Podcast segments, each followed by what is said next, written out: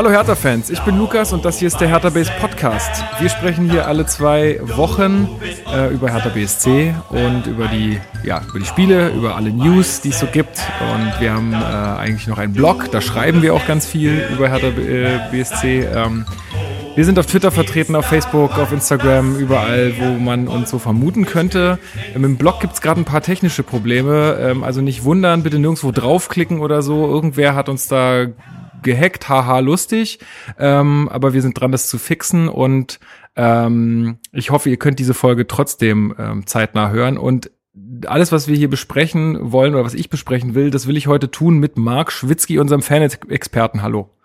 So, Versuch Nummer zwei, hört ihr mich? Ja, ich höre dich. Ja, Jetzt höre ich dich. Wir hatten nämlich gerade schon noch mal, bleibt dabei. Ja, wir hatten gerade ähm. noch mal einen ersten Versuch. Äh, Wunderschön, guten Abend, ne? Ähm, ja, schön, dass du wieder dabei bist. Äh, und ähm, zugeschaltet aus Kölle habe ich noch den Christoph. Hallo. Hi, hallo zusammen. Schön, dass du auch wieder mal mit dabei bist. Wir kündigen gleich mal an, dass du heute ein bisschen früher los musst, aber das soll uns jetzt nicht aufhalten, mit dir auch noch ein bisschen über die Spiele und über alles, was ähm, ja hm, so sich entwickelt hat in dieser Zeit, auch über die Länderspielpause zu sprechen. Ja, ich pack da einfach meine ganze Energie in die Stunde, in der Stunde rein, die ich hab und dann. Äh, das klingt doch, äh, klingt doch sehr. Dann könnt ihr ganz ohne mich weiter äh, schimpfen. Sehr gut. Gut, äh, ich würde sagen, äh, RB Leipzig, das Spiel gegen RB Leipzig ist jetzt auch schon eine Weile her. Ich denke, da haben sich auch viele Leute schon mit beschäftigt. Wir können ja trotzdem mal ganz kurz so ein bisschen die die äh, wirklich sehr prägnanten Dinge aus diesem Spiel nochmal ansprechen. Äh, also einmal äh, muss man vielleicht nochmal sagen, diese Show da, wie hier zum Mauerfall, das war ja am 9. November, ähm, fand ich ganz Fand ich ganz gelungen, muss ich sagen. Haben ja richtig viel Aufwand betrieben da mit äh, riesen Mauer auf dem Spielfeld, neben dem Spielfeld, Trabi durch, die Mauer durch und äh, Pipapo. Also das fand ich äh, sehr, also er war ein sehr würdiger Rahmen. Wie habt ihr das empfunden? Ich fand's auch nett. Äh, Jahrstein wurde beinahe ausgenockt von einer, einem Mauerteil, das runterfiel und auf seinen Kopf okay, fiel. Vielleicht das habe ich gar nicht gesehen. Gegen jetzt gegen Augsburg vielleicht die Spätfolgen davon, weiß man nicht. Ah, ja. Aber äh, nee, ich fand den Rahmen auch ganz nett. Ich hatte auch bei Twitter geschrieben, dass ich ein bisschen die Angst hatte, dass bei diesem ganzen Rahmen, ähnlich wie beim Derby, vielleicht vergessen wird, dass da heute noch gekickt wird ja. ähm, und es um drei Punkte geht. Aber die Mannschaft, äh, um vielleicht schon zum Sportlichen überzuleiten, wirkte jetzt nicht so, als ob sie das groß beschäftigt hätte. Das, die wirkte gut eingestellt und auf dem Platz. Ähm, ja, aber ich fand, nee, der Rahmen, der war auf jeden Fall nett gemacht. Das, das Einzige, was mich ein bisschen geärgert hat, ist, äh, wie Sky das gezeigt hat. Also ah, ja. es wurde sehr wenig gezeigt, sehr wenig Bilder. Zum Beispiel die äh, Choreo von der Ostkurve wurde eigentlich quasi gar nicht im Großbild gezeigt, erst als es vorbei war. Das fand ich halt ein bisschen enttäuschend. Ich habe mich ein bisschen geärgert. Ich kann, war natürlich nicht da und ich war äh, hier in Köln und habe äh, das aus der Ferne betrachtet und ich, es sah alles wirklich super aus und ich fand auch, auch vom Symbol her, von, von der äh, ja, von der Aussagekraft fand ich das sehr, sehr wichtig und sehr cool. Und ich fand es halt schade, dass es in der, äh, in der Sky-Übertragung so wenig Wert bekommen hat. Ja, da musste, da musste halt einfach Tipico und äh, wen gibt's noch? Bed at Home und was nicht. Die, die Zahlen, die kriegen da die äh, Sendezeit. Das ist nochmal leider so. Ja. Aber ich fand zum Beispiel, das ist eine schöne Interaktion gewesen zwischen Verein und Kurve, ne? Also das ja. Genauso wünscht man sich das ja, dass der Verein vielleicht eine Idee hat, wahrscheinlich auf die Fan, auf die Ultras zugegangen ist, auf die Vertreter und gesagt hat, was können wir da zusammen machen, was könnt ihr beisteuern? Und dann ist da so eine Choreo draus geworden und das fand ich halt. Guter also, Punkt, ja, auf jeden ja, Fall. Also, also, das fand ich von der Kooperation her sehr schön. Ähm, es gab ja, auch noch aber ich muss auch sehr lachen, ganz kurz zu diesem ja. Thema, das Sky nichts gezeigt hat. Ich habe letztens gelesen, dass äh, jetzt beim Dortmund-Paderborn-Spiel äh, das wurde über, auf The Zone übertragen, die die Freitagsspiele haben. Also die haben den Platz von Eurosport übernommen. Und dann kennt man das ja, dass bei Dortmund You Never Walk Alone gesungen wird vor dem Spiel. Was ich zwar fragwürdig finde, aber mein Gott. So wie in und, jedem zweiten Fußballstadion never, You Never Walk Alone gesungen ja, wird. Ja, frag mich, ey. Ähm, auf jeden Fall äh, sagten dann die Kommentatoren ganz aufgeregt, ah, jetzt kommt You Never Walk Alone, wir geben ab. Und dann wurde einfach fett Werbung geschaltet von nichts von You Never Walk Alone wurde gezeigt. Also Tja. mittlerweile betrifft es auch anscheinend äh, den kleinen Bruder, der erstmal sehr cool wirkte, aber ja. Ja, wie hat sich das, also ich habe ja kein Sohn, wie hat sich das eigentlich entwickelt? Also, also jetzt ohne Sommer genau? und so? Ja, also ich finde es ehrlich gesagt, machen sie es gut. Äh, sie haben ja jetzt zum Beispiel auch so einen Ralf Gunisch oder so, äh, auch ein guter Experte, wie ich finde, weil authentisch, weil er aber auch kompetent und äh, ich fand es auch damals, als sie, Hertha hatte das erste Spiel quasi gehabt, was von The Zone übertragen wurde, das Freitagsspiel gegen Bayern damals. Mhm. Und das fand ich auch schon ordentlich und souverän gelöst und dementsprechend auch keine, äh, verrückterweise keine Streaming-Probleme, keine Verbindungsprobleme. Ähm, das hat man jetzt zuletzt ja auch öfter anders erlebt bei Sky.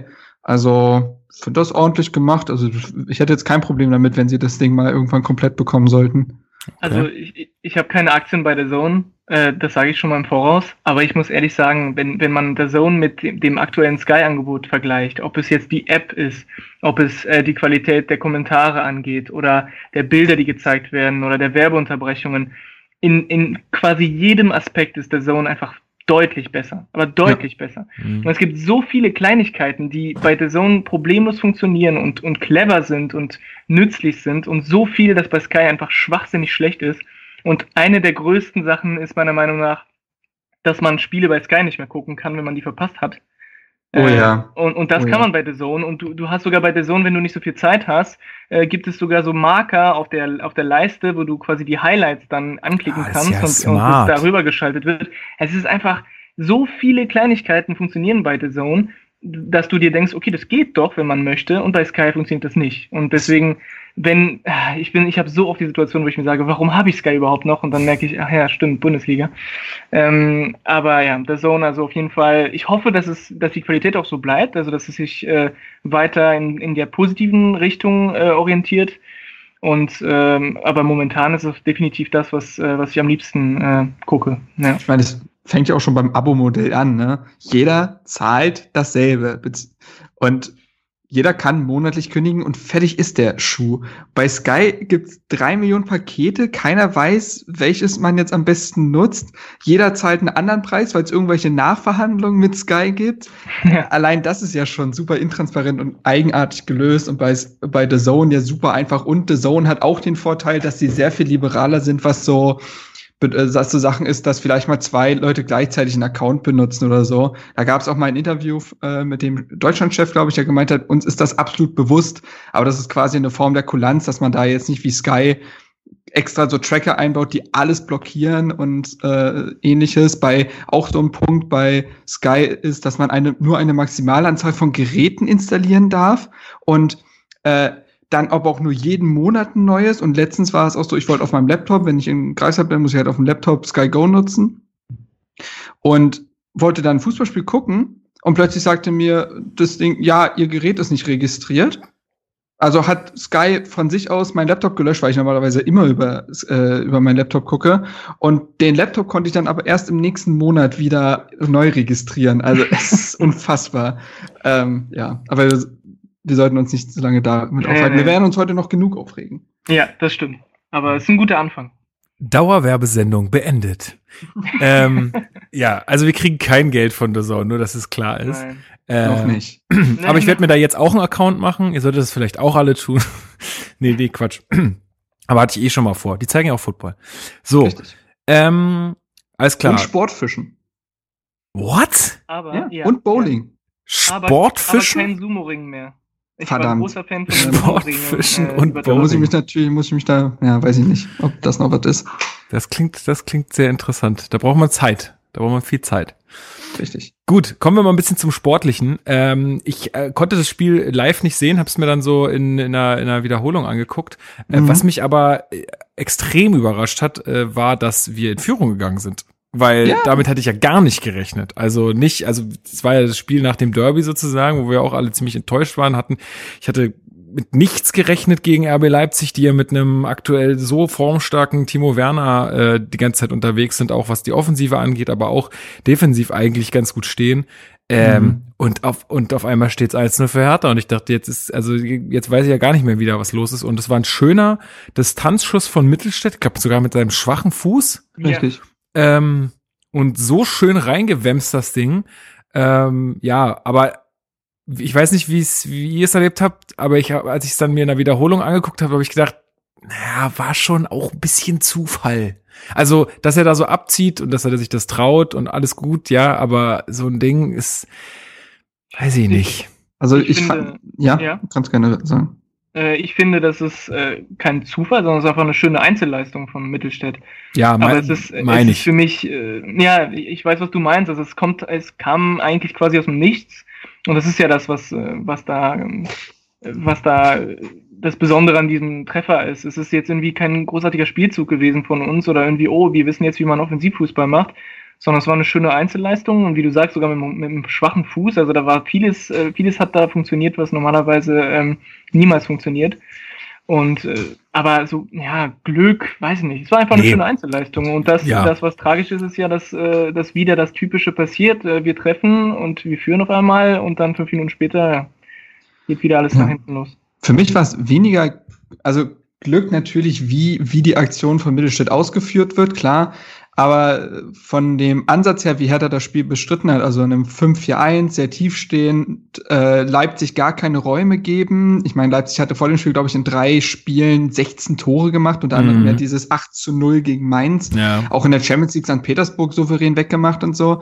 Und das war sehr clever reagiert. Du hast dann auch Luke Bacchio in die Spitze gestellt, also quasi dieses Kontersystem gespielt, was ich gegen, also das finde ich gegen Leipzig vollkommen legitim. Wir Absolut. können uns gerne drüber unterhalten, ob das damals zum Beispiel gegen Schalke der richtige Weg war, äh, ob man sich da so klein machen musste, aber gegen Leipzig in der Form vollkommen ja. legitim. Und das hat ja auch gut funktioniert. Leipzig hat eigentlich in der ersten halben Stunde keine Mittel gefunden, offensiv wirklich was zu tun. Sie hatten die Feldüberlegenheit, aber haben nicht, äh, sind nicht in ihre gefährlichen Räume, in Zonen gekommen. Und das ist ja schon mal viel wert gewesen. Ähm, es gab auch noch eine andere Chance mit Darida. Das war auch eine Umschaltaktion und das Tor von Mittelstädt war ja auch eine. Ähm, genau, wie er es dann letztendlich exekutiert, ist natürlich ähm, Glückssache oder Einzelaktion. Aber dieses, das, aber diese Herangehensweise, wir übertölpen die jetzt mit Kontern, war schon so gedacht.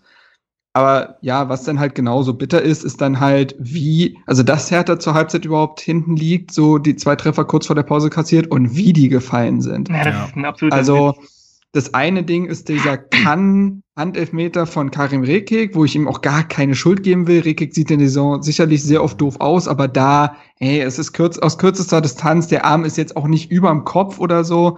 Ähm, ich glaube, was da, was da eine große Rolle gespielt hat bei dem Elfmeter war, ich glaube, dass du als Verteidiger oder als Mensch, als Spieler, der gewinnen will, der das, so ein Tor verhindern will, ähm, dass du, dass du da einfach unbewusst teilweise auch Dinge machst und auch teilweise unbewusst deine Körperfläche in irgendeiner Art und Weise, auch wenn du gerade in dem Moment weißt, ich darf ihn eigentlich nicht mit der Hand spielen, in irgendeiner Weise vergrößerst. Für mich war die bei der Szene das Ausschlaggebende, wo ich sage, den kann man oder kann man sehr gut geben, äh, dass seine Handfläche wirklich so steht, dass, dass die quasi auch noch, mm, also dass die so groß ist wie möglich gegenüber dem Ball.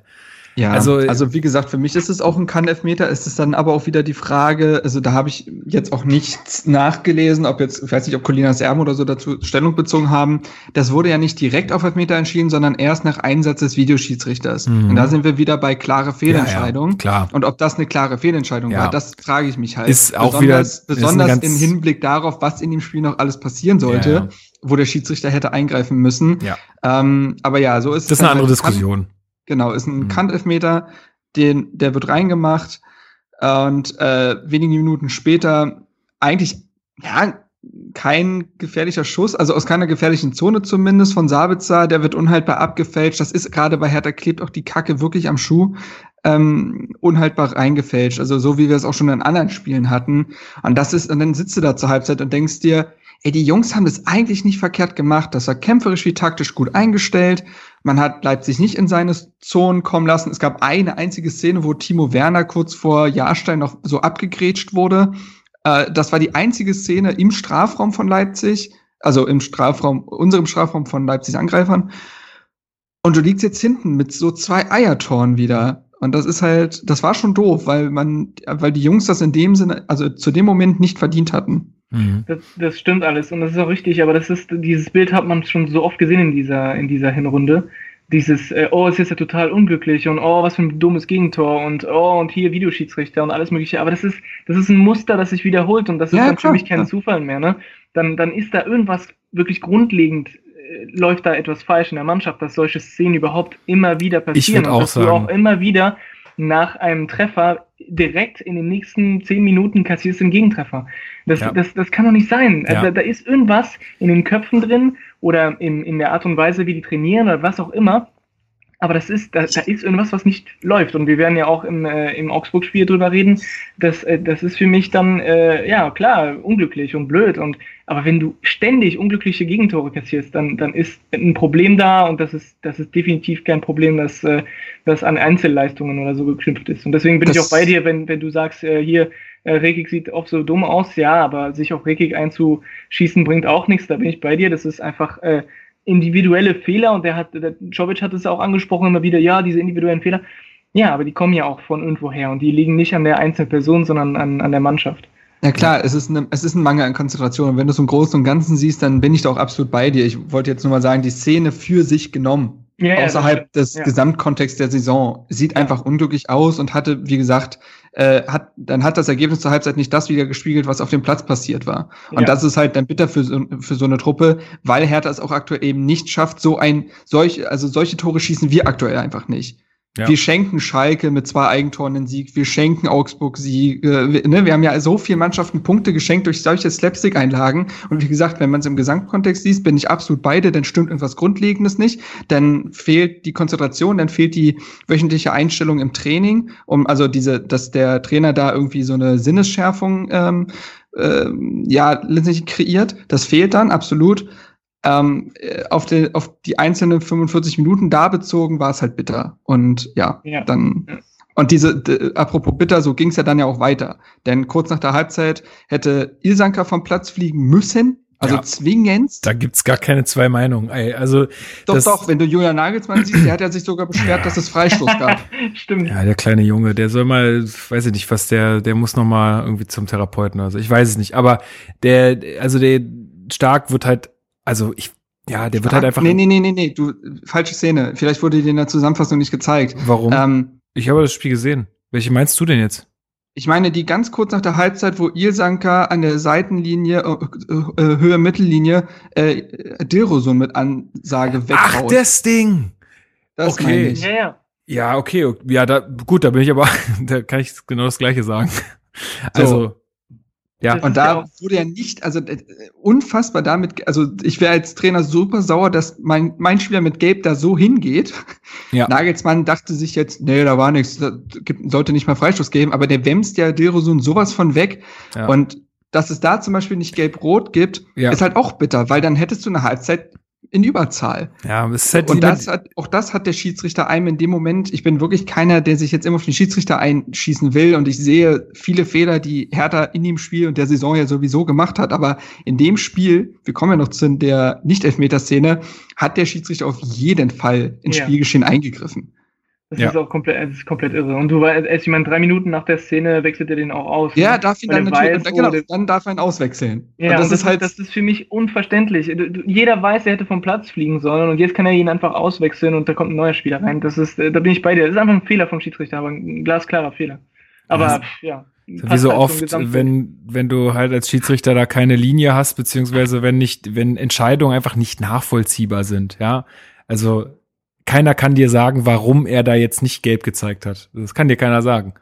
Ja, und, und da verstehe ich zum Beispiel nicht, also, ach, keine Ahnung, ich vielleicht, also das anscheinend liegt das ja nicht im äh, Wirkungsbereich des, äh, des Video Assistant Referees, ne? Aber ich finde, in dem Fall wäre es halt ein berechtigter Platzverweis gewesen. Und ich finde, in solchen Momenten sollte doch der Schiedsrichter zumindest die Chance bekommen, sich das nochmal anzusehen. Ja. Weil, ja. wenn der vom Platz fliegt, wäre das eine spielentscheidende Szene. Und es geht auch immer um Platzverweise und Torszenen. Ja. Und das finde ich, gehört ja eigentlich da rein. Ja. So. Wenn er fälschlicherweise eben kein Platzverweis ja. gibt. Ist aber ja Marc, andersrum auch so. Ja, aber wir müssen uns, also, müssen wir uns nicht mit aufhalten, weil wir wissen alle, dass das einfach Quatsch ist oder beziehungsweise ja, ist das einfach unausgereift. Es ist einfach nicht für, es wird auch nicht, wird jetzt auch nicht für jede Situation immer irgendwie die passende Antwort mit dem Videoschiedsrichter geben, aber es gibt so viele Dinge, die so offensichtlich sind, dass man das sagen müsste, ähm, ja, gut, ja, aber das werden wir jetzt nicht mehr klären.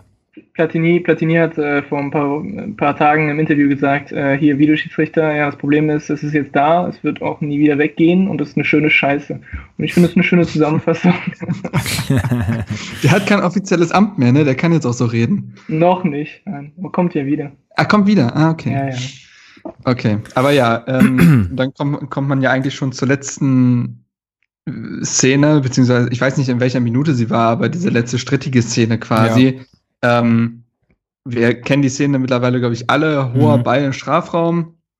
Und äh, wer, wer fault. Stark und Leimer. Genau. Leimer und der sieht, der, also der muss wissen, der muss wissen, da ist jemand, das, das weiß der hundertprozentig. Also genau. Und, und er, und er holt ja mit den Armen aus, genau um das zu bewirken, was letztendlich auch passiert ist, den Gegenspieler halt von, davon abzuhalten, an den Ball zu kommen.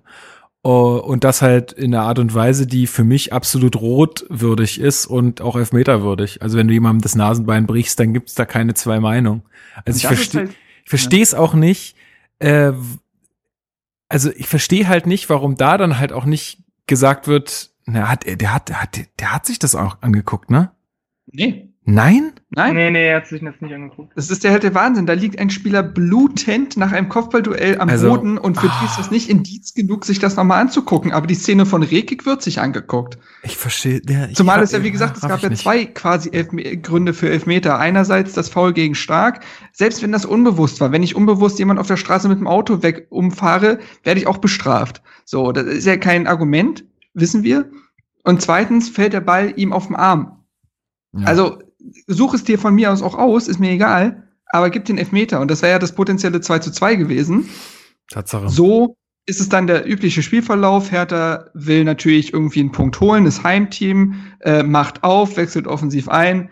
Äh, dass, dass Leipzig nach vorne, schnell nach vorne spielen kann, ist, be ist bekannt sie kommt dann halt eiskalt aus ja. und dann verliest du dieses Spiel. Genau. Ähm, Schlusspunkt setzt dann halt Davy Selke, ja gut. Äh, Aber das war auch halt eher so ein Tor. Katastrophentor. Also da ist ja auch, ja, ja. auch alle umgefallen und er dann halt auf der zweiten Aber Reihe. Das irgendwie. ist dann halt dieser, ne, dieser übliche Spielverlauf, du machst auf, kriegst die Gegentore.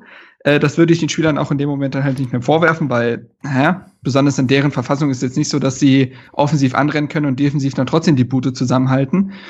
Sie haben es wenigstens versucht und ja, dann verlierst du dieses Spiel jetzt mit 2 zu 4 und eigentlich, wenn man sich ganz tief mit dem Spiel auseinandersetzt, siehst du, dass da eigentlich einiges gestimmt hat. Aber natürlich individuelle Qualität Leipzigs größer war, brauchen wir nicht diskutieren, auch die breite Brust da war. Aber äh, und der Schiedsrichter halt so eingegriffen hat. Und das ist dann schon ein bitterer Spielverlauf. Ja, ja letztendlich war es eine erwartbare Niederlage und ja. äh, ja, also, ich mein, was, was einen da halt milde stimmt, ist, wie du sagst, die Einstellung, die man gesehen hat, irgendwie bis zu einem gewissen Punkt. Ähm, und halt, dass wir in Führung gegangen sind und ähm, auch am Ende noch Ergebniskosmetik irgendwie betrieben haben.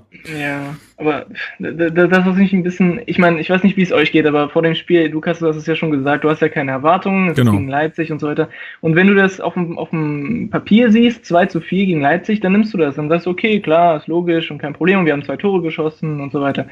Und ich bin, ich habe dieses Spiel eingeschaltet und dachte mir, ich habe keine Erwartungen, ich kann nichts aufregen, alles okay.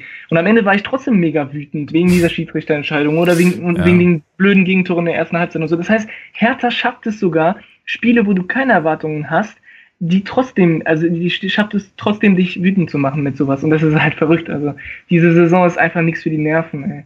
Ja. Ich dachte halt nach dem Spiel, also ich war auch halt bedient, besonders wegen des Schiedsrichters, aber dachte mir, okay, das ist jetzt nach dem Unionsspiel auf jeden Fall besser gewesen.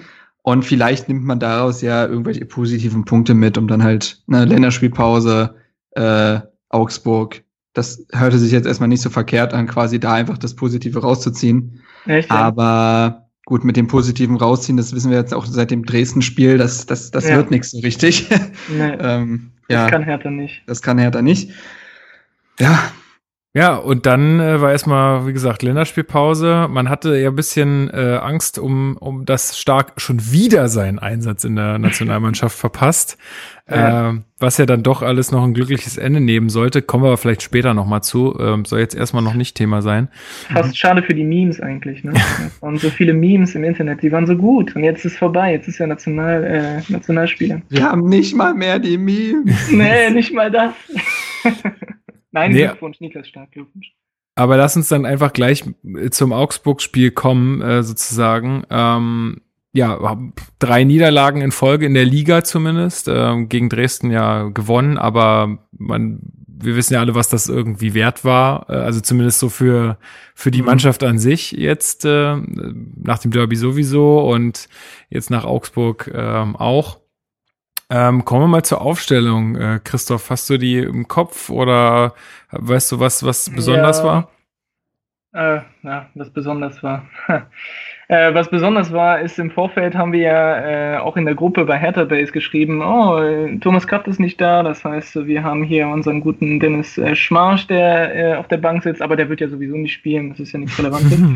so, das äh, ging da ein bisschen in die Hose. Äh, ansonsten war die Ausstellung, es war ein bisschen überraschend, dass Selke angefangen hat. Das hat mich zumindest überrascht. Ich weiß nicht, wie es euch geht. Ähm, klar, er hat gegen Leipzig äh, ein un unwichtiges Tor geschossen, aber ich dachte schon, dass ähm, dass dann doch äh, Luke Bacchio zum Beispiel nach äh, vorne spielt. Das war dann nicht der Fall. Also Luke Bacchio äh, saß auf der Bank, genauso wie Bisevic, genauso wie Kalu. Ähm, das war ein bisschen überraschend. Ansonsten war das ja, ja dieses, dieses typische, die typische Aufstellung, die wir in letzter Zeit oft sehen. Äh, Klünter, Stark, Boyata, Mittelstädt. Ähm, Darida und Schellbrett. Grujic hat angefangen. Aber ich meine, Löwen, Löwen war nicht, nicht mehr im Kader. Ne? Das hat mich wirklich auch überrascht. Also da, da passieren Sachen. Da gab es auch keine Verletzungsmeldung oder so. Oft reicht das Hertha ja quasi noch so nach, fehlt, weil, weiß ich nicht, ist, äh, hat einen Stupfen.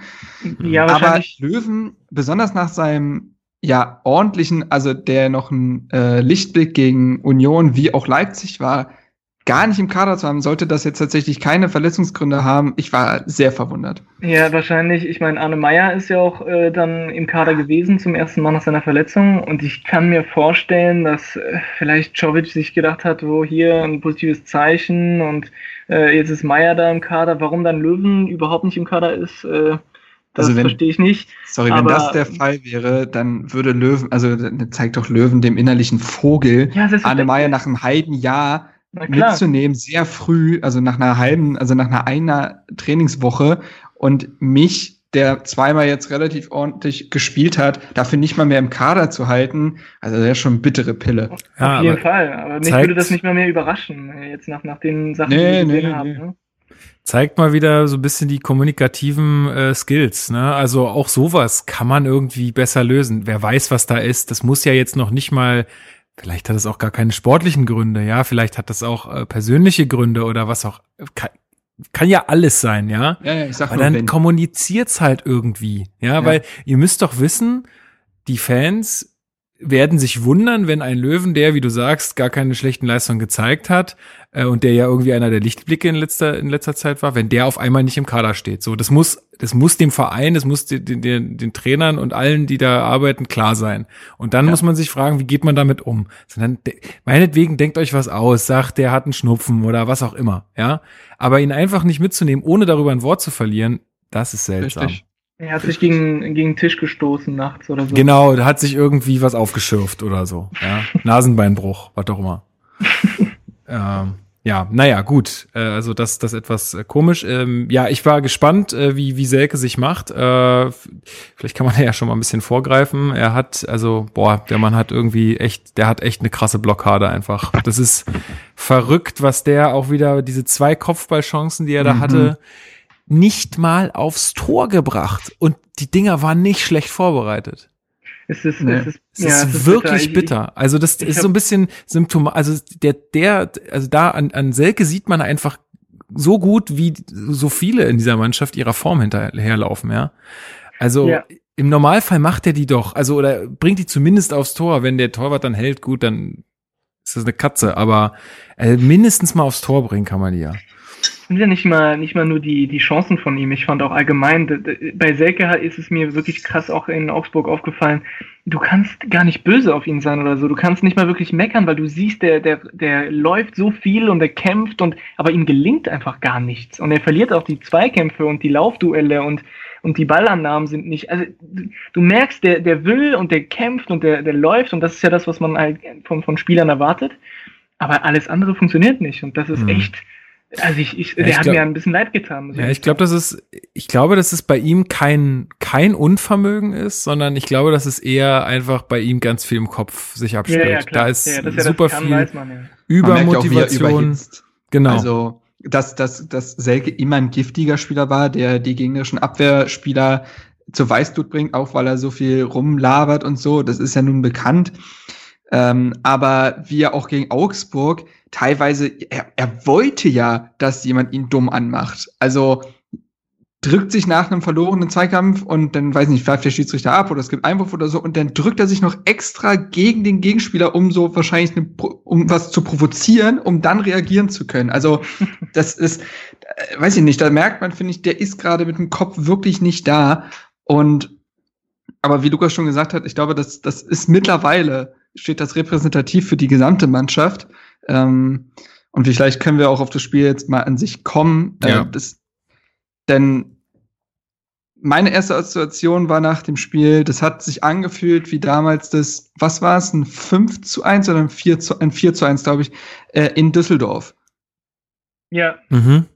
Das, mhm. finde ich, so kommt dem sehr ähnlich. Ein Gegner, der eigentlich geschlagen werden muss, auf einerseits, weil man wieder gewinnen sollte, andererseits, weil der Gegner, die äh, individuell gesehen schwächer besetzt ist ein Auswärtsspiel, eine, ein Platzverweis und dann halt auch die Reaktion der Mannschaft auf den Platzverweis oder nicht vorhandene Reaktion auf den Platzverweis. Das ist ja damals Mittelstädt gewesen, mit Gelbrot, meine ich, und diesmal Jahrstein mit, mit Glattrot. Und danach folgt ein absoluter Offenbarungseid.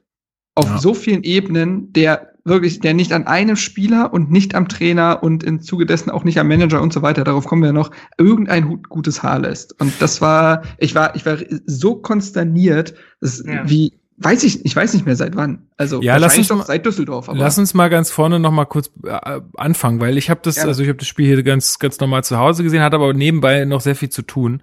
Äh, aber ich habe es wirklich, wirklich in den ersten Minuten schon gemerkt, so, ey, das wird, das, das, das wird schon wieder nix. Das, da war ja von Anfang an kein ordentliches Spiel zu sehen.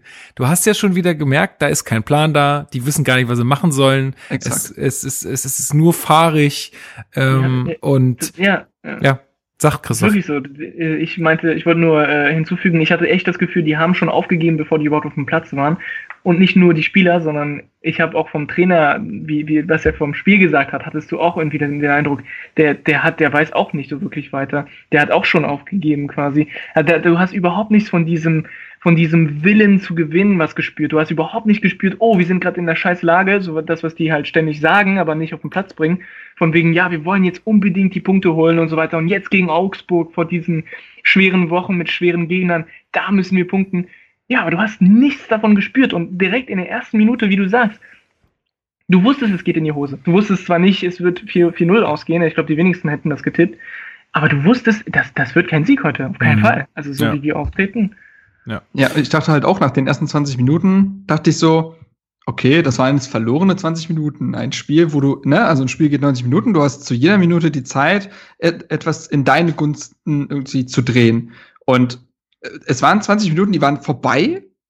Und man dachte sich, ja, jetzt haben sie aber noch gar nichts getan. Und sie müssen, also sie hatten ja auch viel mehr den Andrang zu gewinnen als Augsburg, weil wenn Augsburg gegen Hertha zu Hause einen Punkt holt, sagen alle, ja, okay. Ja ist okay. Die haben auch ganz gut gepunktet in den letzten. Genau, also hatten auch so ein gewisses Polster, dachten, wäre dann einfach weiter in so einer ungeschlagen Serie, hätte sich eingereiht, alles gut. Also wir hatten ja den Druck. Und das waren verschenkte 20 Minuten, wo man der Mannschaft, wie gesagt, nicht angesehen hat, dass sie dieses Spiel gewinnen will.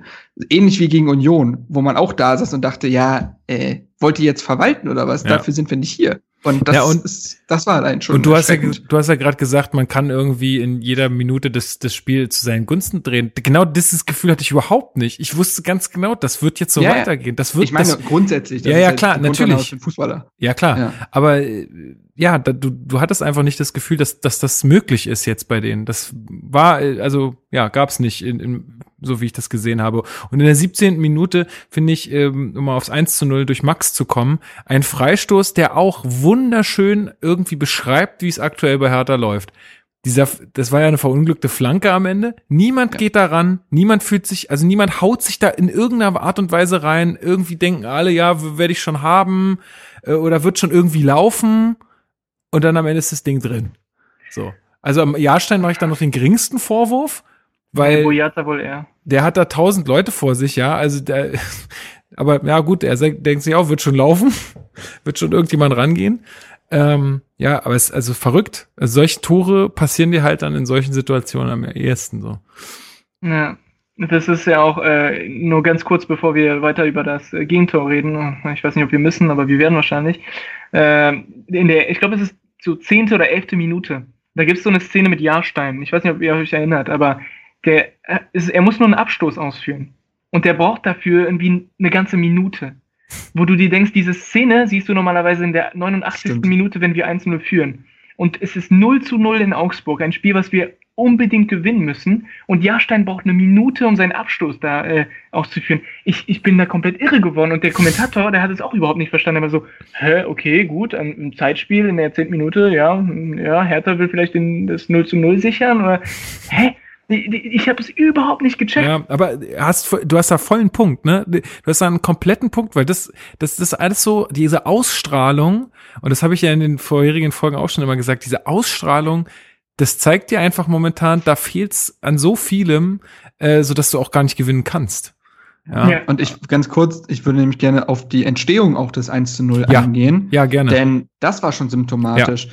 Du, Boyata spielte nämlich einen auch sehr holprigen Rückpass zu Jahrstein, also der sehr oft auftippte und Jahrstein kickte den dann äh, nach außen weg Jahrstein bekam sowieso sehr viele Bälle am Anfang gespielt, was ja auch nochmal eine Verunsicherung zeigt. Und eigentlich war ja immer der Plan, jetzt auch unter Jovic, dem, äh, diese Hinterrum-Scheiße, wie wir es immer nennen, zu lassen. so. Und äh, Jovic hatte auch nach der äh, Pressekonferenz oder auf der Pressekonferenz nach dem Spiel ja gesagt, dass Jahrstein viel zu viele Bälle bekommen hat und man immer nach hinten gespielt hat, anstatt einfach mal die erste Presslinie Augsburg zu überspielen und im Mittelfeld irgendwie einen zweiten Ball zu gewinnen oder so. Das hat man nicht einmal gemacht, sondern immer ängstlich zurück zu Jahrstein gespielt. Und Jahrstein äh, kickt diesen Ball dann halt nach außen weg.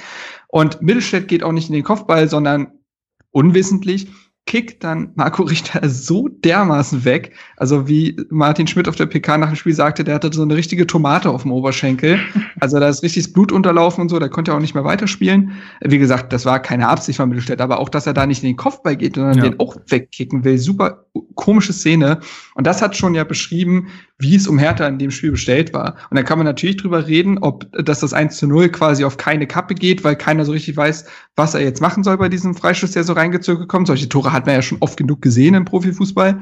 Auch Czovic kann an sich dafür nichts, aber diese Entstehung, das spricht eher eine klare Sprache. Ja, ich will nur ganz kurz was dazu sagen, weil äh, du, du hast ganz richtig gesagt und das stimmt auch und das ist eine der wenigen Sachen, die Czovic gesagt hat äh, nach dem Spiel, die wirklich Sinn machen, dass Jahrstein viel zu viele Bälle da bekommen hat und diese verunsicherten Rückpässe ja. auf Jahrstein, das stimmt absolut. Das, was aber auch ein Aspekt ist bei der Sache und was ich auch super wichtig finde, ist, warum spielen die denn zurück? Okay, die sind verunsichert, aber die haben auch keine Option im Mittelfeld gehabt. Augsburg hat relativ relativ früh gepresst, das haben die auch ganz gut gemacht.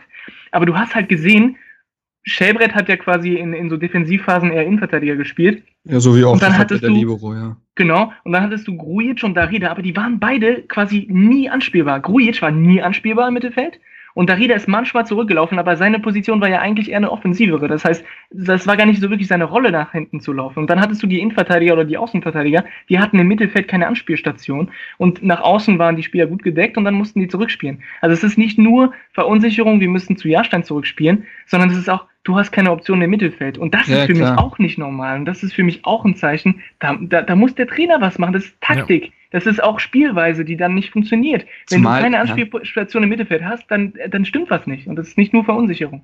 Zumal man ja weiß, dass Martin Schmidt ein Trainer ist, der vor allen Dingen erstmal gegen den Ball gut arbeiten lässt. Das hat er wirklich bei jeder Station jetzt schon gezeigt. Und da musst du dir halt auch ein Mittel einfallen lassen. Also das kam ja jetzt noch nicht überraschend, dass Augsburg da so gespielt nee, hat. Eben, ja. Ähm, und ja, wie gesagt, also wir werden noch den Satz, glaube ich, öfter sagen, es hat einfach an allem gefehlt.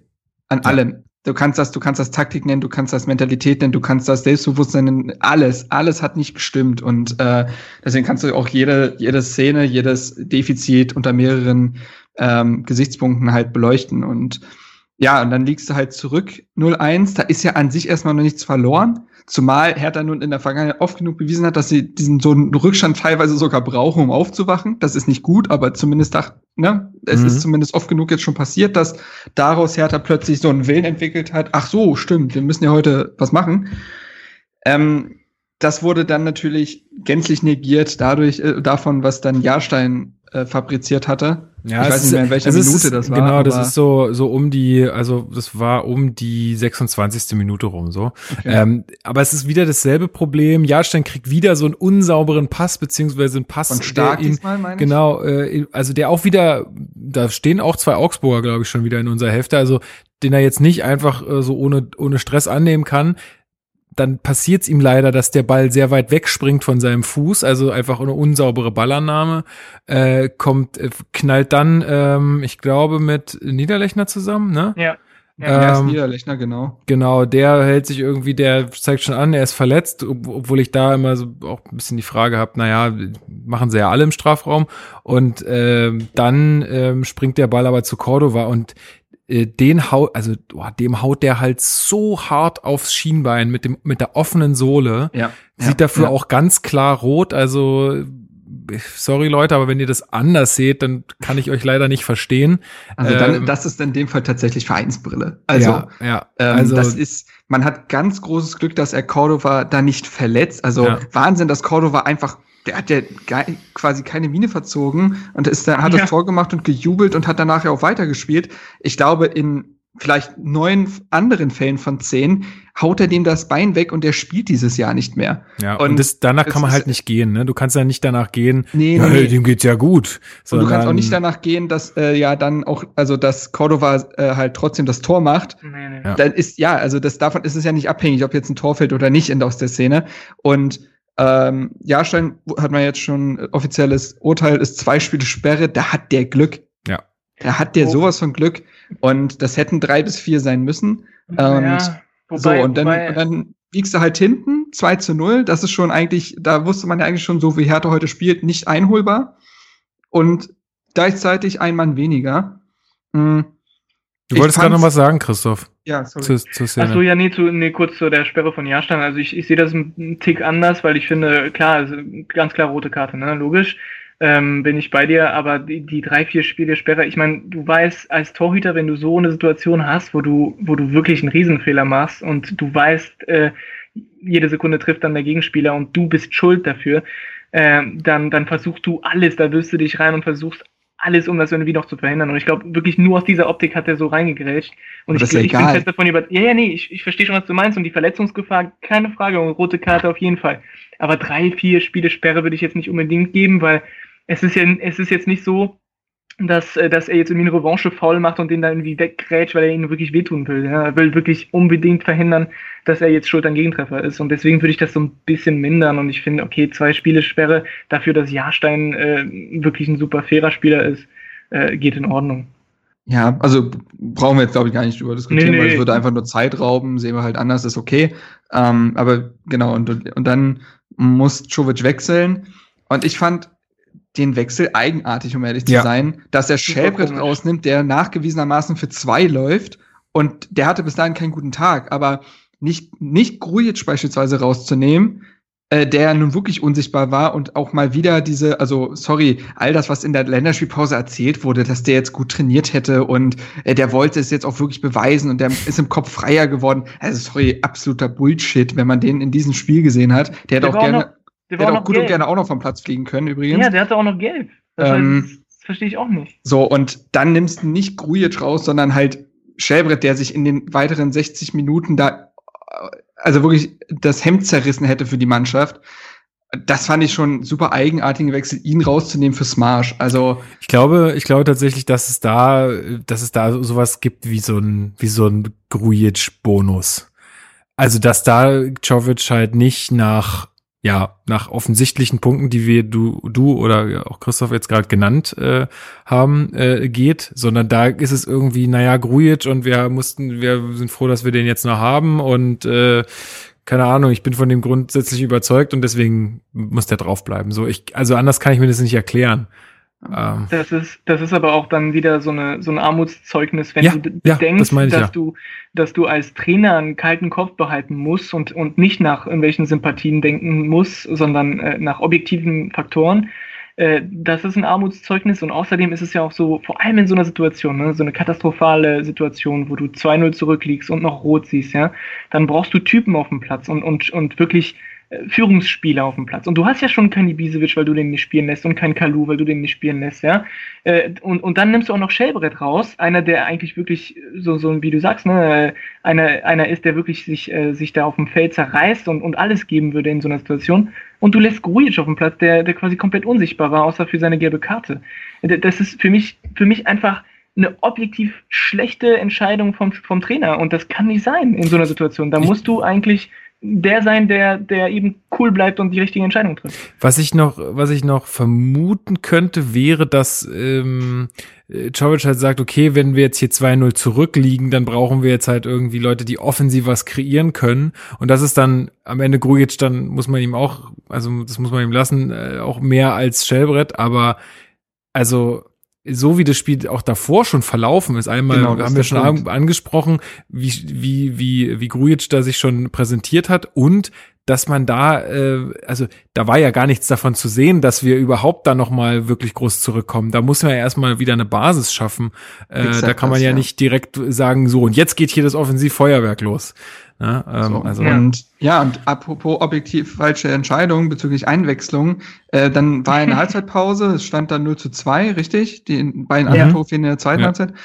Und dann kommt Luke Barke zur Halbzeit, wo er sagen würde, ist erstmal so, ja, der ist schnell, der kann offensiv irgendwie auch mal eine Einzelaktion bewegen. Also, ne, der ist dann auch vielleicht mal äh, für eine Eins gegen Eins gut, auch wenn du mal weniger bist, kann der was bewegen. Und dann kommt der für Derosun.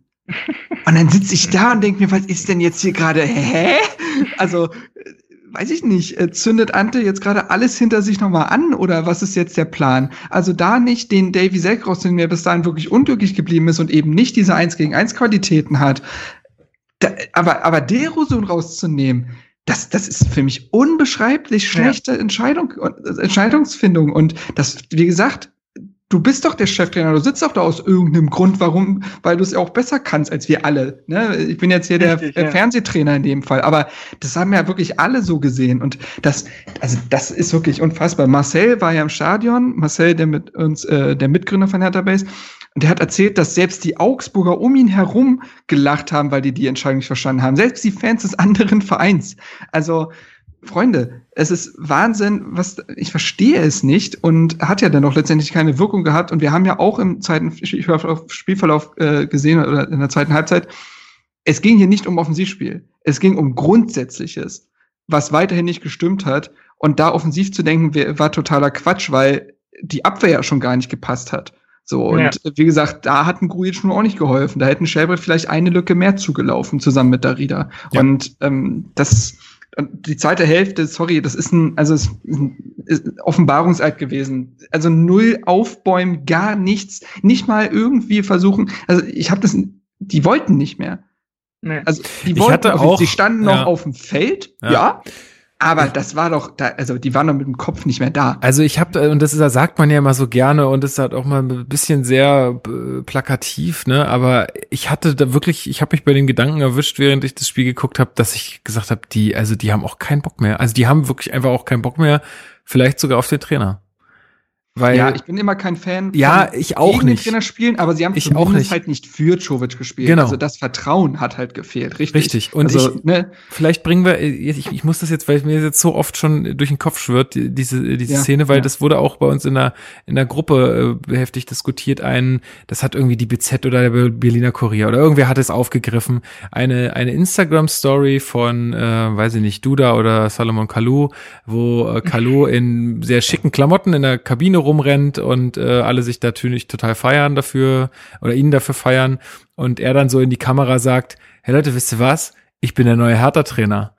Und ganz ehrlich, Leute, sowas, sowas passiert nicht, wenn's stimmt. Sowas passiert nur, wenn es nicht stimmt. Das nimmt sich ein Kalu, sowas nimmt er sich nicht einfach so raus. Und selbst wenn er sich's rausnehmen würde, ich glaube, der ist, der ist klug genug, dass man sowas eigentlich dann auch nicht macht. So, und also ich, für mich ist das, für mich ist das auch ein ganz klares Zeichen dafür, dass da, dass es da zwischen Mannschaft und Trainer einfach nicht passt. Das passt ich, einfach nicht. Die, die ja. können sich, die mögen sich vielleicht alle und die sind sich vielleicht auch nicht böse oder, oder, also finden sich so ganz sympathisch, aber fußballerisch und ähm, sportlich passt es einfach nicht zusammen.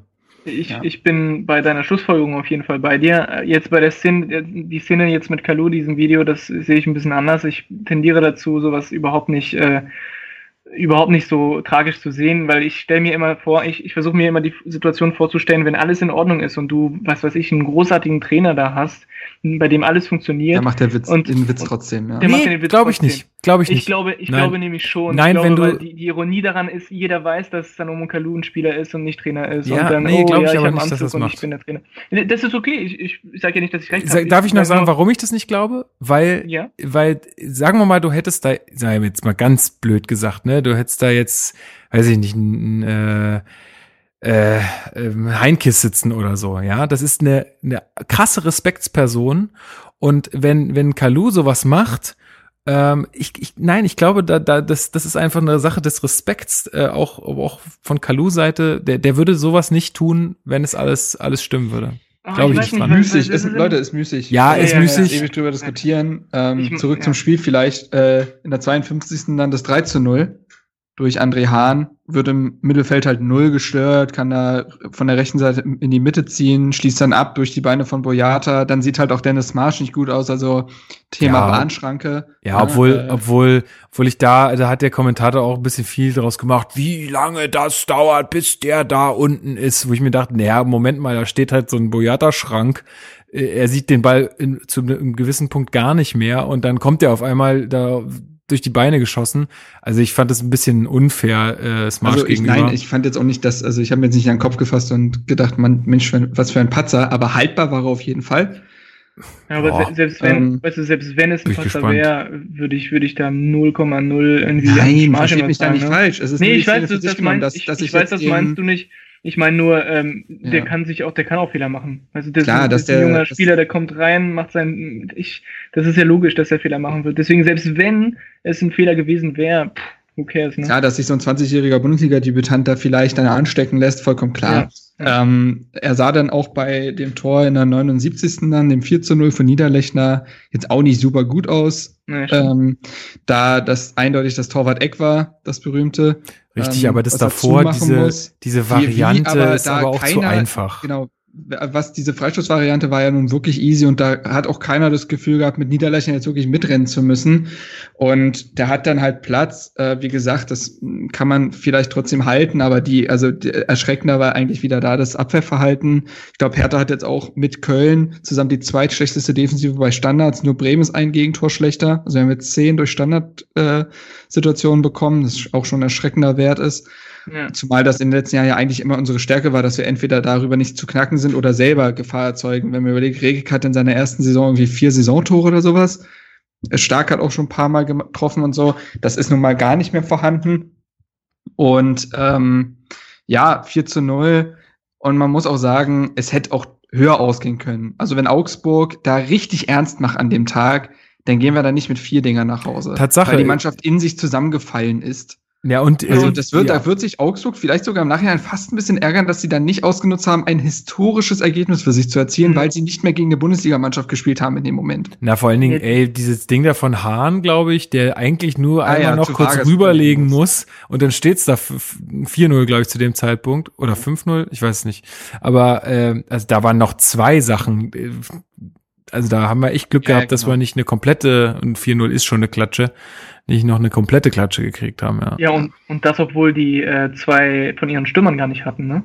Ja, stimmt. Ich meine, das, stimmt. da wurde ja im Vorbericht auch noch ganz, ganz viel darüber geredet. Oh, der Finn Bogason spielt nicht und Gregoritsch ist da suspendiert worden und bla bla bla. Ja, die, die machen vier Dinge rein und die hätten noch viel mehr machen können. Also das, das so, so viel zu, oh, der Trainer, der, der beste Stürmer ist nicht da, wer, wer soll da Tore schießen? Ja, und man spricht ja auch nicht da, man muss ja auch nicht davon sprechen, dass Augsburg an dem Tag eine in Höchstform aufgelaufen wäre, denn auch sie haben in den ersten 20 Minuten, als noch nichts passiert war, kein tolles Spiel gemacht. Das war ein ganz schlimmes Bundesligaspiel. Die waren an dem Tag schlagbar. Stell da jede andere Mannschaft hin, die bringen die vor Probleme. Aber Hertha im Moment halt nicht. Hertha hat sie stark gespielt. Und wie Hertha das jetzt auch schon oft genug gemacht hat in der Saison, aber in dem Fall halt wirklich auf erschreckende Art und Weise. Ja, toll. Äh, einziger Lichtpunkt ist, Anne Meyer kommt in der 70. und verletzt sich bis zur 90. nicht mehr. Juhu. man ähm, muss sich die, äh, man muss sich die positiven Dinge einfach selbst machen. Ja, im Kicker, äh, im Kicker-Manager-Spiel hat er auch einen Punkt gemacht. Also hey, ne, es, wow. es läuft. Das ja. ist aber auch Fanservice gewesen. Und, ich glaube auch. Ähm, und ansonsten, ähm, ja, und die eins, und genau, und positiv ist noch, dass, ja, schon wie gesagt, nur zwei Spielersperre bekommen hat. Ansonsten bleibt da nichts, wirklich gar nichts Positives. Es gibt nicht einen Lichtblick. Die Mannschaft hat sich erschreckend verkauft. Ähm, es ist erschreckend, wie wenig Jovic anscheinend auch in der Länderspielpause gelungen ist, der Mannschaft irgendetwas mitzugeben. Ja, obwohl da muss man auch sagen, ich meine, klar, bei uns sind jetzt nicht so wahnsinnig viele Leute weg, aber der Evalin hat auch bei Sky gesagt, so, was da immer erzählt wird, wir haben jetzt so krass gearbeitet in der Länderspielpause. Ja. Da sind so viele Leute auch einfach nicht da, ähm, dass du ja, da. Gut, aber guck mal, ja, aber jetzt von denen, die da auf dem Platz standen, weiß ich nicht. Also erstmal beim Torwart würde ich das eh nie so sehen, weil der ist jetzt ja, ja nicht in die, in die, in die Spielauflauf eingebunden. Ansonsten, wer hat gefehlt? Äh, ja, gut, Deroson, Darida, Boyata und Stark. Ja. Weiß ah, ich, weiß ja. ich nicht. Und ich, ich meine, bei Augsburg haben ja auch Spieler wahrscheinlich gefehlt. Die haben ja auch ein paar Nationalspieler tatsächlich. Ähm, aber ist ja auch egal. Ähm, es ist, ich, ich fand's absolut erschreckend. Ähm, Uwe Bremer hat es geschrieben, ein klassisches letztes Trainerspiel. Ich finde, das pa ja. passt perfekt. Du hast gemerkt, in dem Spiel ist irgendetwas gebrochen. Oder auch schon davor. Und in dem, in dem Fall ist es wirklich, also es, es war die ganze Zeit schon angebrochen und jetzt hat jemand jetzt äh, ist das endgültig voneinander voll. getrennt. Ähm, das war, das war ein Offenbarungseid, das war sowohl vom Trainer, wie, eine, wie er eine Mannschaft einzustellen hat und in ein Spiel einzugreifen hat, als auch von der Mannschaft, die, wie gesagt, nun mal auf dem Feld steht, absolut erschreckend ähm, ein Totalausfall und hat halt in der Form auch wirklich nichts mit Bundesliga zu tun und zeigt, dass diese Mannschaft nun offiziell im Abschließsaft angekommen ist, weil mit was anderem darfst du aktuell nicht rechnen. Scheißegal, für, äh, wer, welcher Spieler hier gerade sein Länderspieldebüt gegeben, ge äh, gegeben hat, wer für 20 Millionen gekommen ist, wer seit Jahren Stammspieler in der Bundesliga ist, wer die Champions League gewonnen hat. Das ist gerade vollkommen alles egal. Die Mannschaft präsentiert sich unterirdisch, das hat zig Faktoren und einer ist auf jeden Fall der Trainer und wir sind jetzt an einem Punkt angekommen, wo es in der Form nicht mehr weitergeht. Fertig. Ja. Das war, das, das, ich glaube, dieses Spiel markierte einfach ein Ende. Du hast noch was Vielleicht Wichtiges vergessen, äh, und zwar auch scheißegal, welcher äh, Investor da jetzt gerade angekommen ist und sagt, dass wir in, äh, weiß ich nicht, in zwei Jahren Champions League spielen. Ne? Also das muss ja, auch egal das, sein. Das ja sowieso. Das ja sowieso. Ja, ähm, ja, ja. So und ganz so klar. Die Mannschaft muss jetzt gerade wieder laufen lernen.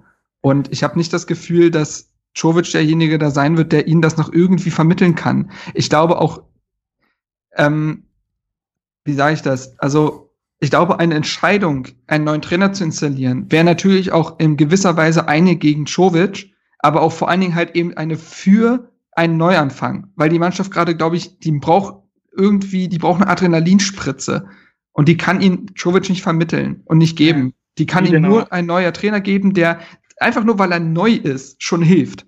Einfach, ja, das ist ja das typische Phänomen, ist. ne? Genau. Aber so, und äh, wir werden jetzt ja noch genug über Jovic und so weiter reden, aber ich, ich, ich, ich, vor allen Dingen, ich war auf der einen Seite sauer nach dem Spiel, aber ich war so dermaßen resigniert. Das ist es eigentlich gewesen. Ich wollte ja jetzt nicht, ich wollte nicht in eine Wand hauen, sondern ich bin direkt nach dem Spiel los. Ich musste nach Greifswald zurückfahren und saß im Zug und es war so, ja, ich saß da einfach so in meinem eigenen Gedankenbrei, aber ich war jetzt nicht, ich war, ich habe jetzt nicht geschnauft vor Wut, sondern ich war wirklich einfach nur leer. Und ich habe mich, ich habe das mich, seid ja eigentlich schon seit Wochen. Ja, ich habe mich einfach, ich habe mir so gedacht, es ist, eigentlich ist es gut. Eigentlich ist ja, es gut, genau, dass es nochmal genau richtig geht's richtig geknallt hat. So und für jeden offensichtlich wurde, was äh, was äh, hier falsch läuft. Exakt. Also und wer es jetzt noch nicht kapiert hat, da den kann ich auch nicht mehr helfen. Wie ging's dir, Christoph? Ja, also ich muss ehrlich sagen, äh, genauso, genau das, was du gesagt hast, äh, ist richtig. Ne? Hätten wir genauso schlecht gespielt, aber 0-0 gespielt, wäre es viel schlimmer gewesen. Ja. Weil wir hätten dann quasi diese, diese, dieses offensichtliche, jetzt muss was passieren, nicht. Jetzt ist ja halt klar, dass der Trainer gehen wird und, und jetzt äh, haben wir wenigstens diese Situation früher und vielleicht hoffentlich auch früh genug. Das, was ich verspürt habe, ich meine, ich tendiere dazu zu übertreiben. Ja, es ist einfach so und ich äh, habe sehr oft die Situation, wenn ich ein schlechtes Spiel von Hertha sehe und ich sehe Gott sei Dank äh, sehr viele schlechte Spiele. Opfer, Gott sei Dank, weiß nicht. Gott sei Dank. Aber ja, vielleicht ist es der, der schlechte Ausdruck. Egal, auf jeden Fall ähm, habe ich immer das Gefühl, oh, das da ist das schlechteste Spiel, was ich seit langem gesehen habe. Das stimmt natürlich nicht. Wir sehen grottige Spiele äh, Woche für Woche. Aber die, wir, wir vergessen ja Gott sei Dank die schlechten Momente und deswegen ne, hat man immer den Eindruck, okay, das letzte Spiel, das war jetzt das Schlimmste. Das, was ich aber jetzt verspürt habe bei dem Spiel, was ich seit wirklich sehr langer Zeit nicht mehr verspürt habe, und ich glaube, das letzte Mal, dass ich das gespürt habe, war in der Abstiegssaison, ist so, so, so ein kalter Schauer im Rücken, wenn du das Gefühl hast, wow, diese Mannschaft könnte wirklich absteigen. Also dieses, ich weiß, die wird wahrscheinlich nicht absteigen und ich glaube nicht daran, dass die absteigt, aber die, so wie die gerade spielen, so spielt ein Absteiger. Weißt du, so, dass nichts funktioniert, dass, dass die Mannschaft keinen Bock hat. Dass also diese, diese, wirklich so, so, eine, so eine Mix, klar bin ich immer wütend, ich bin wütender Typ, wenn ich Fußball gucke und wenn es nicht läuft, bin ich wütend. Aber ich hatte Angst. Ich hatte auch Angst. Ich habe wirklich ein bisschen Angst verspürt, weil ich mir dachte, wow, ich sehe gerade absolut nicht, wie, wie die Mannschaft sich da wieder aufrichten kann. Und das Gefühl habe ich wirklich seit langem nicht mehr gehabt, weil unter Dardai, selbst wenn du schlechte Spiele hattest, hattest du nie das Gefühl, oh, jetzt habe ich aber wirklich Angst, dass, ne? Ähm, du hattest diese, diese Sicherheit immer irgendwo, dass, ja, dann sind wir halt im Mittelfeld äh, der Tabelle und es wird langweilig.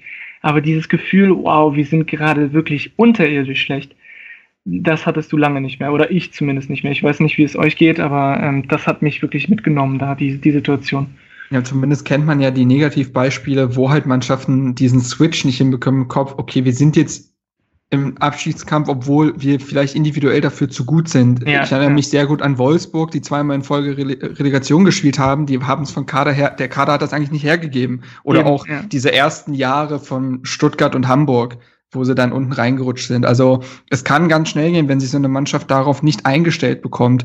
Und ähm, wie gesagt, ich sehe einfach nicht, ich sehe nicht, dass Czovic das noch hinbekommt, denn ähm, Czovic ist ein ist ein piekfeiner und grundanständiger Kerl mit dem Herz am rechten Fleck, der, dem ich das zu 100% abkaufe, dass er gebrannt hat für diese Aufgabe, dass er sich auch wirklich Zeit gelassen hat für diese Aufgabe und eben nicht teilweise Angebote angenommen hat, die aus der zweiten und dritten Liga kamen schon vor Jahren, sondern gesagt hat, nee, ich will mich hier weiterentwickeln und wenn der Tag dann gekommen ist, möchte ich hier bei meinem Herzensverein Trainer werden. Ich nehme denn das alles ab und es tut mir jetzt schon weh, diesen, diesen tollen Menschen in dieses Trainerkarussell abgeben zu müssen, in diese, in diese Maschinerie der Bundesliga, dieses, jetzt bin ich einer von vielen und muss auf den nächsten Anruf warten. Das, das wirklich, das, das tut mir richtig leid und weh für den Menschen. Man muss aber sehen, dass Czovic einfach überfordert es hell ist. Der, er hat von Saisonbeginn an ein einen Plan vermissen lassen, eine genaue Idee, was er spielen lassen will.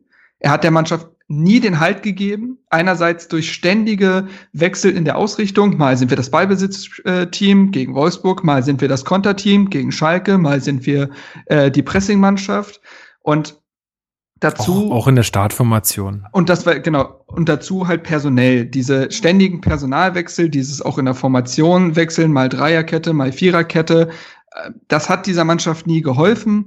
Ähm, es ist das Festhalten an Spielern, die offensichtlich äh, in einer Formkrise sind, siehe Grujic ja. und Spielern andererseits teilweise keine Chance geben. Überleg mal, wie lange Löwen, okay, dann zwischendurch war er verletzt, aber wie lange Löwen vorher auf der Bank saß, über 90 Minuten und keine Minuten bekommen hat.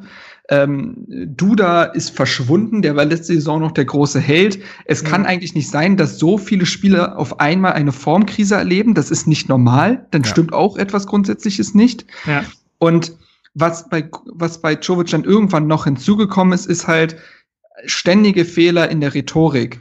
Ähm, dass er vielleicht rhetorisch teilweise sowieso nicht der Allerstärkste ist, also dass sich da eventuell ja auch mal irgendwie so Grammatikfehler einsteichen und weiß ich nicht was, das, das jetzt mal geschenkt. Es geht um die Grundaussage. Denn am Anfang war es noch so, dass er noch klar vermittelt hat, was er quasi wollte und wie die Situation ist.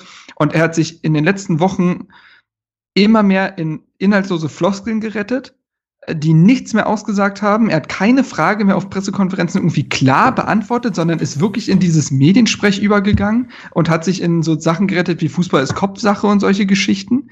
Ähm, auch auf klare taktische Fragen, äh, die irgendwie etwas wissen wollten, nicht mehr darauf geantwortet, sondern eigentlich immer nur so auf die Mentalität gegangen. Zum anderen gab es dann die Geschichte, wo er letztens in dem T-Online-Interview indirekt die Qualität der Mannschaft in Frage gestellt hat. Oh Gott, ja. Ähm, wo er gefragt wurde, was für eine was für ein Fußball will er denn mit Hertha spielen? Das war jetzt vor dem Augsburg-Spiel noch das Interview.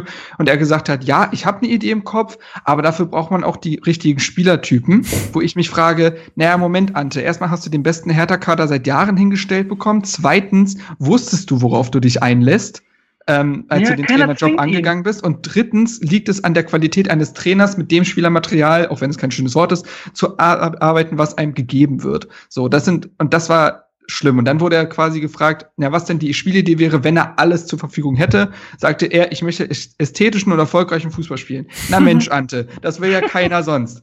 So.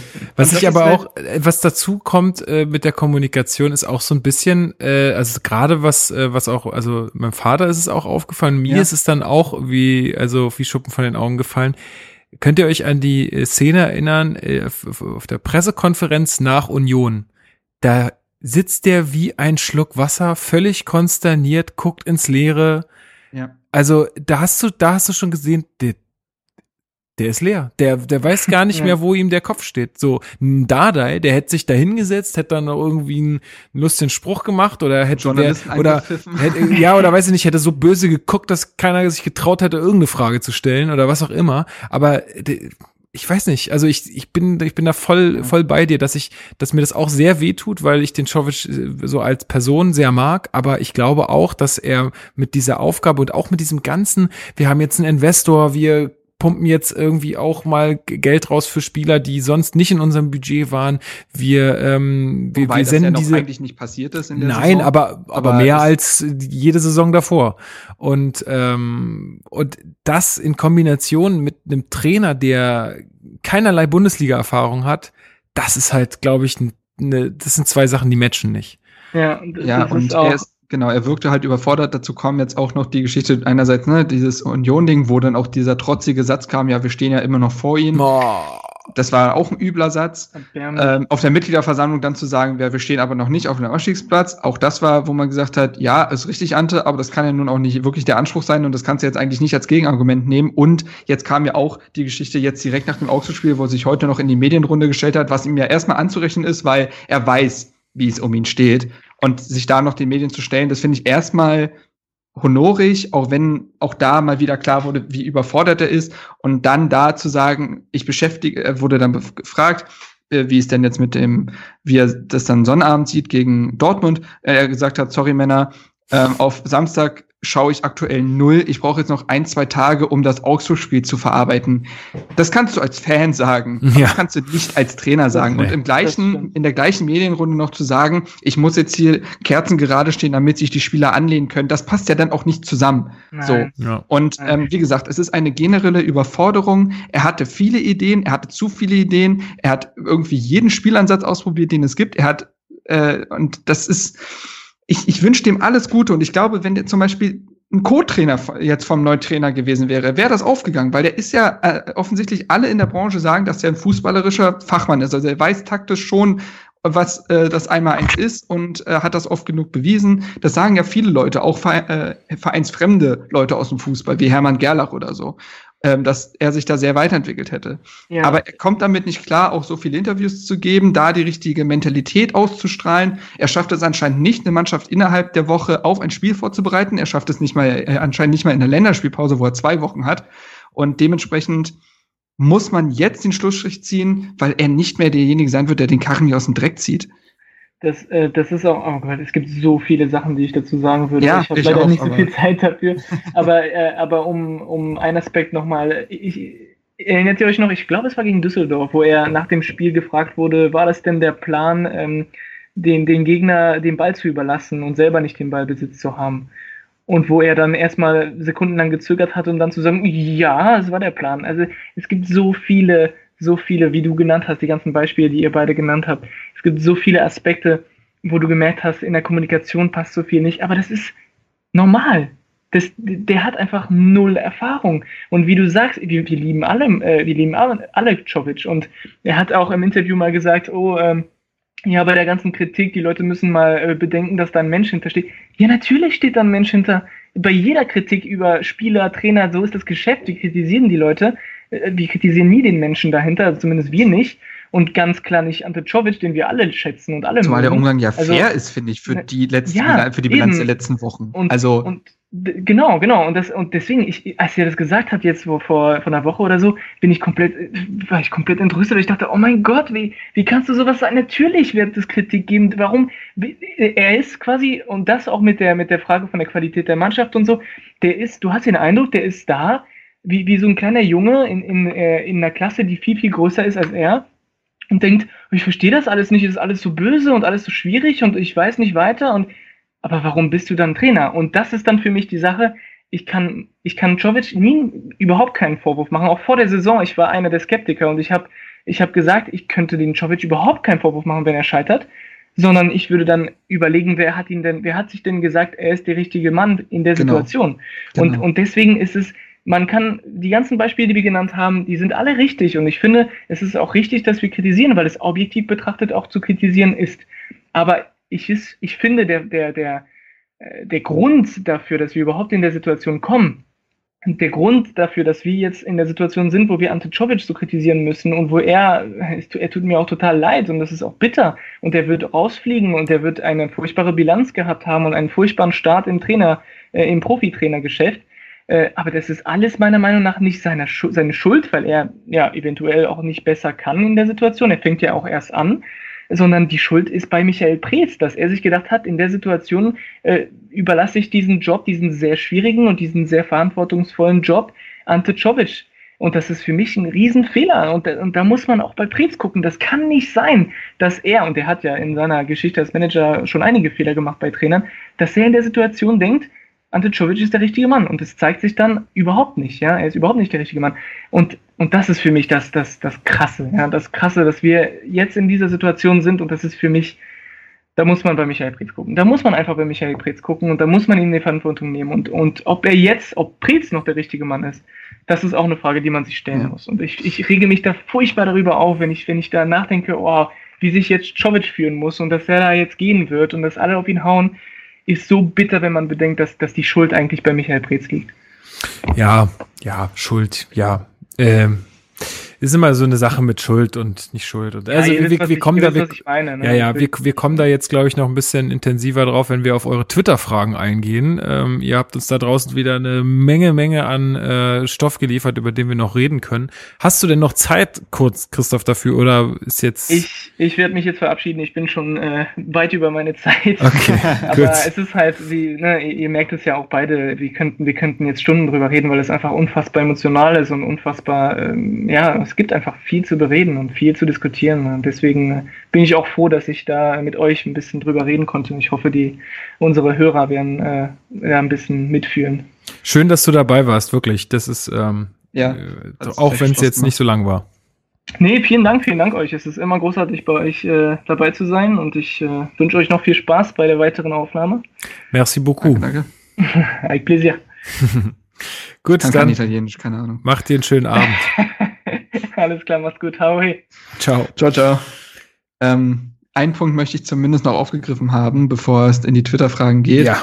Ähm, wir haben schon über die Überforderung von Chovo gesprochen, was all seine Fehler waren. Was ich zumindest angefügt haben will, denn ich, äh, denn ich finde, das ist, muss man ihm fairerweise äh, überlassen oder zumindest lassen. Ähm, der, der Saisonverlauf, der Verlauf einzelner Spiele ist auch wirklich nicht für ihn glücklich verlaufen. Also, wie gesagt, sicherlich kann er in Grundzügen auch etwas dafür, aber überleg mal, wie viele eigenartige Szenen die Mannschaft in dieser Saison schon produziert hat. Das fing am ersten Spieltag an mit diesem komischen Elfmeter verursacht von Grujic, wo er da Lewandowski umhaut im eigenen Strafraum. Und das hat sich durch die Saison gezogen mit den Eigentoren, mit den Richtig. Elfmetern, mit den Slapstick-Einlagen. Aber, aber, Und ja, ich finde, was ich damit sagen will, ist, man soll mal jetzt nicht anfangen, nur Czovic zu kritisieren. Die, also die Mannschaft hat in diesem Saisonverlauf auch ihre Aktien drin und dazu passt auch ein Tweet, der den Steven, der sogenannte Blogger, abgesetzt hatte. Ähm, und zwar Shoutouts um mal Czovic ein bisschen rauszunehmen und das Problem größer zu fassen. Letzte, letzte Saison, Spieltag 7 bis 34, 30 Punkten aus 28 Spielen. Will sagen, diese Mannschaft holt seit 40 Spielen circa ein Punkt pro Spiel. Unteres Mittelfeld bis Abstiegskampf, chronisches Versagen. Das zeigt auch, dass es jetzt nicht nur äh, seit Czovic schlecht läuft. Also das will ich nur noch mal im Kontext, Gesamtkontext absolut. gesagt haben. Hast du auch, hast du auch absolut recht. Äh, das, das ist natürlich immer so ein, so ein generelles Problem, was du im, im Fußball hast, dass äh, Spieler jetzt, äh, sagen wir mal, jetzt nicht so einfach äh, entlassen werden können und neue kommen äh, während einer Saison. Das, das funktioniert oder das macht halt keiner so. Ähm, das ist halt bei, bei Trainern dann oft der Fall. Und was du sagst mit, es war unglücklich auch mit dem Verlauf, ja, gebe ich dir recht. Auch, dass dann der Saisonstart so holprig war und dass da halt auch irgendwie so blöde Sachen passiert sind, für die er jetzt in der Situation nicht nichts kann, aber das kannst du ja bei, bei jedem verunglückten Kopfball sagen am Ende. Aber er ist, steht in der Verantwortung dazu in, intervenieren und in, das wieder äh, rumzudrehen und das hat er nicht geschafft. Das ist der, der große klar. Punkt, ne? Ähm, deswegen klar, die Mannschaft ist nie da völlig rausgenommen. Ähm, aber ja, es ist letztendlich der Trainer, der, der es schaffen muss, diese Köpfe, die ja auch äh, zum Großteil noch sehr, sehr jung und unerf unerfahren sind, ähm, die da jetzt wieder auf den richtigen Weg zu bringen. Gut, ansonsten alles, was ihr beiden auch gesagt habt, da bin ich ganz eurer Meinung. Wollen wir dann in die Twitter-Fragen einsteigen? Sehr gerne, klar. Gut, ich mache das jetzt einfach mal von oben nach unten, ja, äh, wie, wie es mir Twitter hier so anzeigt. Ich weiß nicht, ob das immer chronologisch ist. Die, ich habe das noch nicht ganz gerafft. Wir werden ja sehen, ob sich irgendwelche Fragen doppeln, dann genau. werden die vielleicht trotzdem erwähnt. Also, namentlich. Genau. Was, jetzt sag mir nochmal, du bist ja ein bisschen jünger als ich und ein bisschen Twitter, auch, auch Twitter erfahrener als ich. Welchen ja. Namen soll ich jetzt vorlesen? Soll ich immer ah. den mit dem Ad vorlesen oder soll ich immer den, den da, der davor steht? Besser der, also der davor steht. den Geisterbähnchen, dem Format von dem Podcast Gästeliste Geisterbahn. Ja. Da les, liest Nils immer beides vor. Erst den ah. quasi angezeigten Namen und dann den mit dem, äh, mit dem Ad. Okay. Aber das musst du jetzt vielleicht nicht machen. Also ich würde jetzt in dem Fall sagen, einfach der, der angezeigt wird, okay. weil den haben sie sicher auch extra ausgesucht. Gut, dann ähm, ich mache trotzdem beides und ich sag auch immer dazu, was sie für ein Anzeigebild haben. Das machen die doch auch, ne? machen sie auch immer bei Gästeliste Geister, äh, Geisterbahn. Also das kann, kann man mal echt empfehlen, Leute, hört Gästeliste Geisterbahn. Überragend. Ja. So, äh, also die, die erste Frage, die mir jetzt hier angezeigt wird, oder beziehungsweise ja, ja, ist eine Frage, ich hatte ja auch nach einfach Statements gefragt, kommen auch ein paar, äh, ist von Olli, Hashtag Czovic raus, äh, at Olli Xesch. Olli, okay. ja, wahrscheinlich. Ich habe Leute, ich weiß immer nicht, wie das alles ausgesprochen wird. Seht's mir bitte nach. Er hat ein ähm, Profilbild, da ist, glaube ich, sein FIFA-Rank zu sehen. Gesamt 25 Siege. Aktueller Rang 2. Stark. Ja, Tier. Vielleicht kann er ins E-Sport-Team von Hertha. Stark. Nicht da schlecht. läuft ja auch nicht rund. Da stecken wir auch mitten im Abschiedskampf, habe ich jetzt letztens auf irgendeiner Grafik gesehen, irgendeiner Tabelle, ist, die ist mir so E-Sport-Account gepostet hat. Ist mir auch Latte. Aber, ähm, okay, ja. er fragt, jetzt kommen wir mal zur Frage. Ist es normal, dass einem der eigene Verein entfremdet? Ähm, ich würde sagen, das kann durchaus normal sein. Ja, warum soll das nicht normal sein? Beziehungsweise, was ist normal? Ähm, ich meine, wir haben eine Zeit, des Umbruchs, glaube ich gerade. Also allein was Investoren, äh, Investor und was diese für Äußerungen tätigen und so weiter. Ähm, wir haben, ich finde auch generell einfach einen Umbruch, der läuft jetzt zwar schon ein paar Jahre, aber im Fußball allgemein. Exakt, ja. Und äh, dass da, dass man sich da vielleicht von der Sportart auch entfremdet, äh, finde ich gar nicht unnormal und dass da sowas auch passieren kann und auch passieren darf vor allem. Ähm, würde ich absolut unterschreiben, weil ich meine, es verändert sich nun mal alles und nicht jede Veränderung muss man mitmachen. Und selbst wenn, wenn man auch gesagt hat, das ist mein Verein, ich werde dem immer treu sein und so weiter und so fort, aber es ist am Ende ja, am Ende soll uns das ja auch irgendwie Spaß machen und das soll ja nicht zur Arbeit werden. Ja, ist unser Hobby und äh, wenn wenn wir finden, dass uns das alles zu weit geht, was da passiert mit Geld und Bipapo oder Regeln oder Videoschiedsrichter oder sonst wie, dann kann man, glaube ich, auch mal die Reißleine ziehen. Also ich würde da niemandem Vorwurf machen. Nee, also ich, ich sehe das genauso. Also es ist halt eine Gesamtentwicklung im Fußball und Hertha geht diesen Weg jetzt natürlich äh, mit Investor noch mal extremer mit. Und das ist vollkommen okay. Es ist halt nicht mehr die, der Verein, wie er vor zehn Jahren da stand. Und wenn man dann damit fremdet, man wird ja auch älter, man sieht Dinge vielleicht auch differenzierter, wird nicht, ne, dann ist das normal. Also kann ich verstehen ja. und geht wie ja anderen denn auch so. Also, was natürlich bei mir zur Entfremdung noch mal mit äh, dazugehört oder mit hineinspielt oder es verstärkt, ist ja auch mein Berufswunsch oder nicht nur Berufswunsch, ich mache es ja mittlerweile auch nebenberuflich mit dem Sportjournalismus und da gehört es einfach dazu, sich emotional so ein bisschen, also äh, trennen zu können zumindest in gewissen Situationen, dass ich natürlich während eines Spiels emotional bin und über Tore jubel oder mich ärgere, zwei Stunden später aber einen objektiven Artikel darüber schreiben kann. Und das ist ja auch eine Form der Entfremdung, weil man da ja seine Gefühle so aktiv kappt in dem Moment. Und ähm, das wird nochmal verstärkt werden, wenn ich das dann irgendwann, sollte es denn so sein, hauptberuflich machen werde. Zum anderen ähm, generell diese Entwicklung, ja, es ist noch nicht so weit, aber es kommt jetzt ganz auf die nächsten Monate und Jahre an mit Windhorst, was da passiert. Werden da Entscheidungen getroffen, die ich nicht mehr mittragen kann, dann ähm, kann ich nicht sagen, was mit meinem Fanherz passiert. Das hatten wir auch in der damaligen Folge, wo Steven auch dabei war, wo wir lange über diese Investorgeschichte gesprochen haben, darüber gesprochen, dass es jetzt bei mir gerade noch nicht so weit ist. Ich aber viele Gefahren sehe und äh, es soweit irgendwann sein könnte. Ähm, dementsprechend, man sieht es jetzt zum Beispiel bei Max Jakob Ost, der zum einen so eine Entfremdung hat, also äh, der, das ist der Moderator und Betreiber des Podcasts Rasenfunk, der hat zum einen so eine Entfremdung auf beruflicher Basis einfach, weil er da objektiver sein muss und zum anderen, weil er Dinge wie Qatar Airways und das so Bayern weiter nicht wohlgemerkt. Bayern-Fan, achso, sorry, genau, äh, bei seinem Verein nicht mehr mittragen wollte. Und dann passiert das halt auch. Und dementsprechend, das kann schon passieren. Ja, ja mir geht's da ähnlich. Also ich, äh, bei mir ist es jetzt auch noch nicht so weit. Allerdings sehe ich das alles schon sehr, sehr kritisch, was da passiert. Und ich werde auch immer kritisch bleiben. Also ich werde, ja, das sowieso. ich sage, ich sage niemandem und sage auch für mich selber nicht, in zehn Jahren bin ich auf jeden Fall noch so krasser Hertha-Fan wie heute. Das würde ich nie mehr jemandem sagen, weil es weiß ich nicht. Und es kann auch gut sein, dass ich äh, in zehn Jahren nur noch äh, Sportfischen gucke oder Bowling oder so. ja, wer weiß. Ja, wenn ich mir jetzt das The Zone-Abo hole, dann vielleicht passiert es ja. Ich weiß es nicht. Ich werde das machen, was, was mir, was mir Spaß macht. Also gut, dann wäre ich kein Hertha-Fan teilweise. Aber ähm, nee, aber wo ich halt eine Leidenschaft für habe oder wo ich einfach brenne, wo ich einfach noch merke, da habe ich ein Interesse. Wenn ich irgendwann kein Interesse mehr habe, dann kann ich es auch sein lassen. Meine Zeit ist begrenzt und ich will mir die so schön machen, wie ich es wie ich's kann. Und ähm, ja, wenn es dann Zumal halt einfach nicht mehr lange hast, so rein biologisch. Ne? Das also, ist natürlich da auch richtig. Natürlich auf die Zeit. Du, wir werden diesen Podcast eh immer länger machen als Damenwahl, ist dir bewusst, ne? Das ist, ja, das ist rein biologisch schon bedingt. Also außer, weiß ich nicht, die sind sehr reich und können sich solche äh, Kryokapseln holen oder so und sich oder da einfrieren lassen. Die produzieren so viel vor. Oder so. was sie dann so, so. Äh, postmortem noch raushauen. Je nachdem, wie, wie es verläuft. Die haben immer so drei Folgen pro Woche und je nach Spielverlauf können sie eine einschieben. Hertha gewinnt, Hertha spielt unentschieden, Hertha verliert. Es wäre ein geiles Projekt. Na gut, machen wir mit der nächsten Frage weiter. Wir haben noch ein paar. Ähm, Darky1892 hat Fahne pur als äh, äh, Twitter-Bild. Warum werden bei gegnerischen Ecken die Pfosten nie besetzt? Wir fangen uns dadurch unzählige Gegentore. Darauf hat Jan, äh, at JT the Fish, ähm, ein sympathischer junger Herr mit äh, weiß ich nicht, Pulli, ähm, auf dem Bild, äh, geantwortet, weil das jeder Torhüter für sich entscheidet. Die Hälfte der Torhüter besitzt die Pfosten, die andere Hälfte nicht. Darauf hat sie wieder geantwortet. Aber warum sagt da niemand mal etwas, das kann doch nicht kommentarlos hingenommen werden? Ich könnte mich jedes Mal aufregen. Wie siehst du das, Marc? Warum besitzen wir keine Pfosten?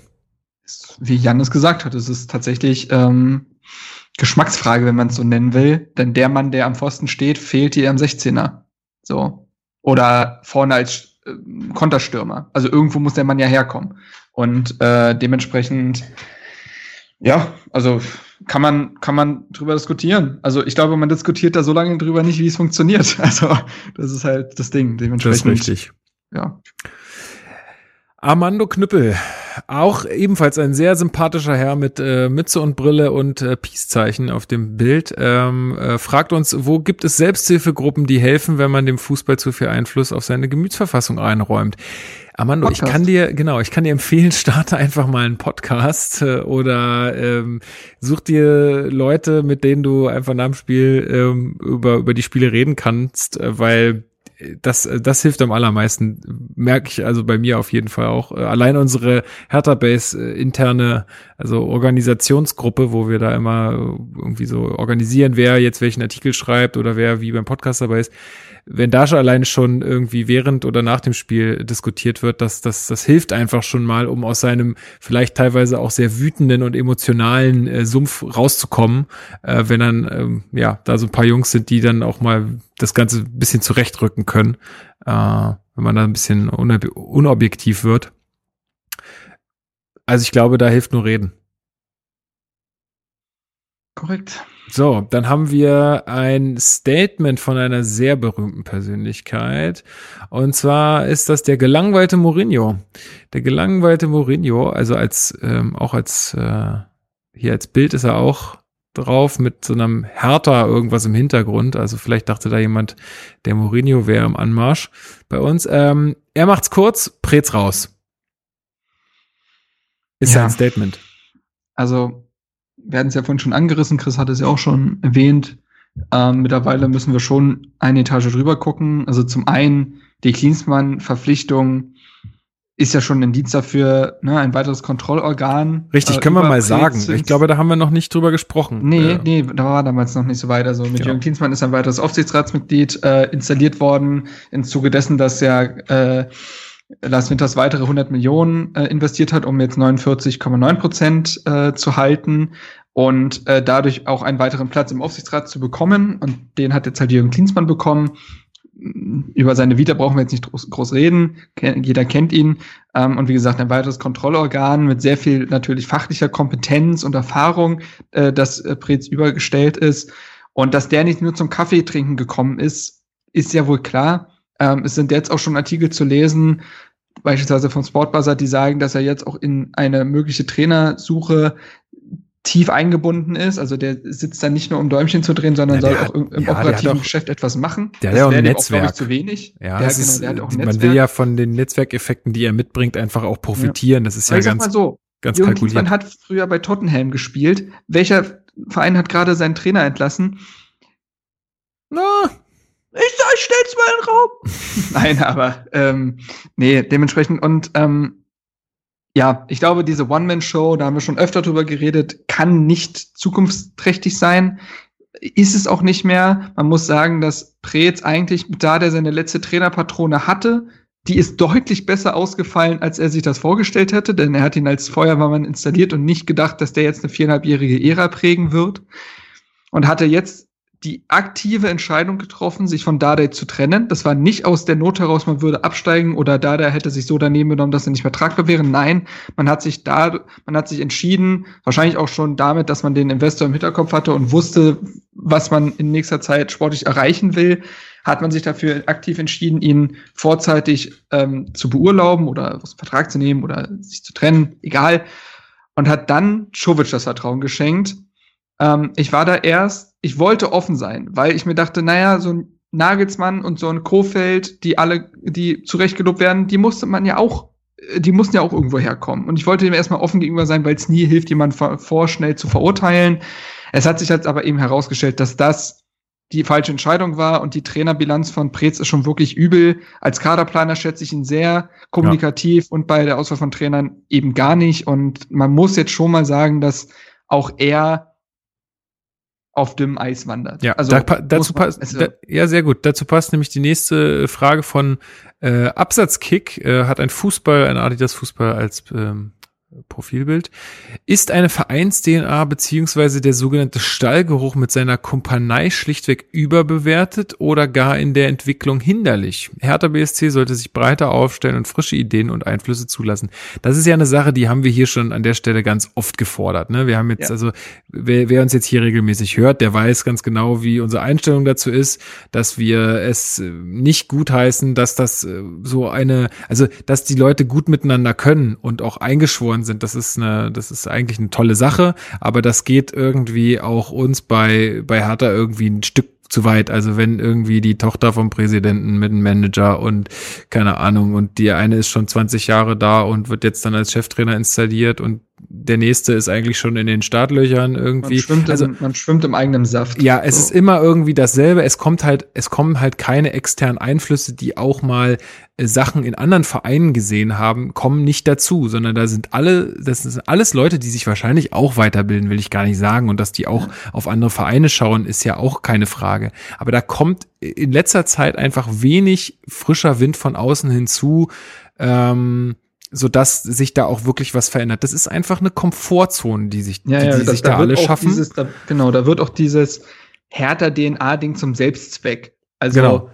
wir machen es jetzt, weil die härter DNA hat, nicht weil das ist jetzt noch ein Plus, sondern das ist jetzt das Attribut, was zählt. Und das kann ja nicht sein. Das ist ja in einem Profigeschäft äh, geht das nicht. Und ich habe auch leider das Gefühl, dass Pret sich irgendwie aktiv wehrt, Kompetenzen abzugeben und ähm, Leute äh, und Leute um sich herum zu installieren, die eventuell sogar etwas kritisch sehen würden oder eben über den Haufen werfen möchten. Ähm, eventuell war das auch bei der Trainersache so ein Punkt, dass er eben keinen Trainer wollte, der so, ich sag mal, solch, solche Macht haben möchte, dass er ihm reinredet. Ich weiß es nicht genau. Das sind jetzt Vermutungen, aber man hat es ja über die letzten Jahre gesehen und da jetzt im Nachhinein muss man halt sagen, ja, Czovic war dann wahrscheinlich die Lösung, die am wenigsten wehgetan hat. So für, für Prezi war angenehm. Einmal, Und darum kann es ja, ja, aber nicht gehen. Nee, haben Und wir ja auch schon häufig gesagt. Du weißt halt auch nicht, äh, welche Trainer vielleicht noch zur Disposition standen, die auch nicht wollten. Ja, das muss man Sowieso, halt, klar. muss man halt auch immer noch sagen. Und dann, äh, dann blieb ihr dann vielleicht auch nicht mehr groß was anderes. Aber ja, man hat so den Eindruck, als ähm, würde da einfach ähm, gerne auf auf äh, härter DNA, so, so verkauft's man, verkauft man es dann äh, gerne. Muss man natürlich auch, äh, man genau. kann nicht sagen, oh, ging das ist ja auch eine gute Sache am Ende. Das ist ja jetzt auch erstmal im, in erster Linie nichts Schlechtes, nur du musst halt da eine gesunde Mischung finden und die fehlt, die fehlt.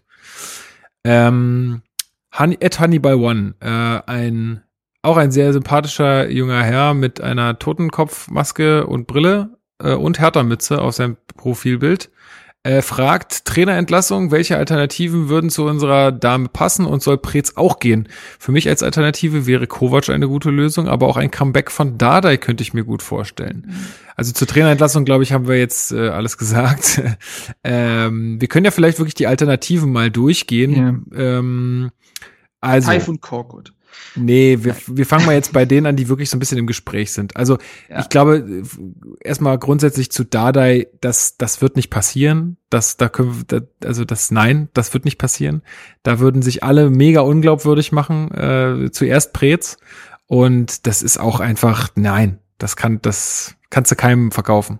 Das wird. Genau, also Dardai kannst du keinem verkaufen, besonders den Spielern nicht. Ja, also, richtig. Äh, die zeigen dir noch einen Vogel. Da läuft, also zweitens, äh, Kovac glaube ich nicht, weil, also ich glaube, Kovac ist der einzige Trainer, der Preetz sofort aus der Schusslinie nehmen würde, weil er schon solch ein Ansehen hat hier. Und ähm, aber ich glaube nicht, dass Kovac so schnell einen neuen Job annimmt. Der wirkte extrem ausgesaugt ähm, in seiner Bayern-Zeit.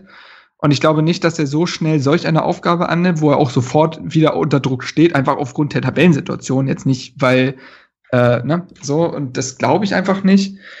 Ähm, und ansonsten, also mein Favorit, was ich ja schon jetzt geäußert hatte, ähm, auch auf Twitter und so, war, ist Bruno Labbadia. Äh, Bruno Labbadia hat jetzt schon auf mehreren Stationen bewiesen, dass er Vereine sofort aus Krisenzeiten führen kann. Das hat er zweimal bei, beim HSV bewiesen, einmal bei Stuttgart, einmal jetzt auch bei Wolfsburg. Und bei Wolfsburg hat er aber auch noch unter Beweis gestellt, dass er nicht nur das kann, sondern halt auch eine Spielidee installieren kann. Wolfsburg stand letztes Jahr für einen Fußball. Und Wolfsburg hat auch erfolgreich gespielt. Das hat letztendlich dann menschlich mit Schmatke nicht mehr funktioniert, aber gut, äh, das hat Schmatke schon mal produziert mit Stöger, also es muss jetzt da gar nicht zwingend an Labadier gelegen haben. Und dementsprechend finde ich, dass Labadiers Ruf deutlich schlechter ist als das, was er eigentlich äh, zeigt als Trainer.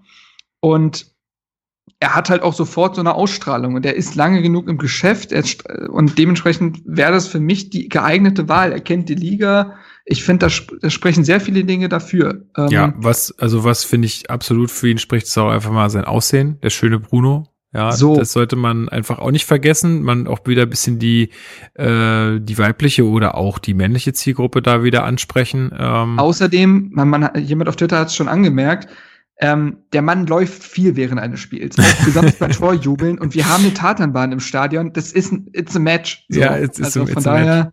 Ähm, nee, jetzt mal ernsthaft. Äh, ich, ich halte das tatsächlich auch für eine, eine, eine ganz plausible ähm, eine Lösung, weil er aber das ist halt immer die Frage, ne, was wir gerade besprochen haben, ist immer die Frage, ob das gewollt ist, äh, weil er halt auch jemand ist, der war halt auch bei schon sehr vielen Vereinen in der Bundesliga, der weiß halt ganz genau, was es braucht, um so einen Verein dann wieder auf die Füße zu stellen, äh, die die ihn dann auch tragen. Äh, da ist halt die Frage, möchte Preetz oder möchten die, die da in der Verantwortung stehen, sich jetzt so mal jemanden reinholen, der dann aber auch da mal ein bisschen was umkrempelt. Das zum einen. Zum zweiten ist es, glaube ich, jemand, die die Mannschaft von Anfang an respektiert, weil er halt jemand ist, der, der einfach auch schon Erfolge vorweisen kann und der, wie gesagt, eine gewisse Erfahrung in dem Job hat. Mhm. Äh, und das ist, glaube ich, wirklich heutzutage, war es wahrscheinlich auch früher schon, aber heutzutage umso mehr, ähm, ein ganz wichtiger Punkt, nicht nur bei den Bayern, sondern auch bei allen anderen Mannschaften, der Respekt vor dem Trainer. Es ist, oh ja, das oh ist wirklich einfach eine Riesenkiste, weil diese, die, die Spieler bekommen ja, das merkt man ja auch immer mehr, die bekommen ja auch immer mehr Macht. Die ziehen sich ja mittlerweile alle, kündigen die ja selbst ihre Verträge, wenn sie Bock drauf haben.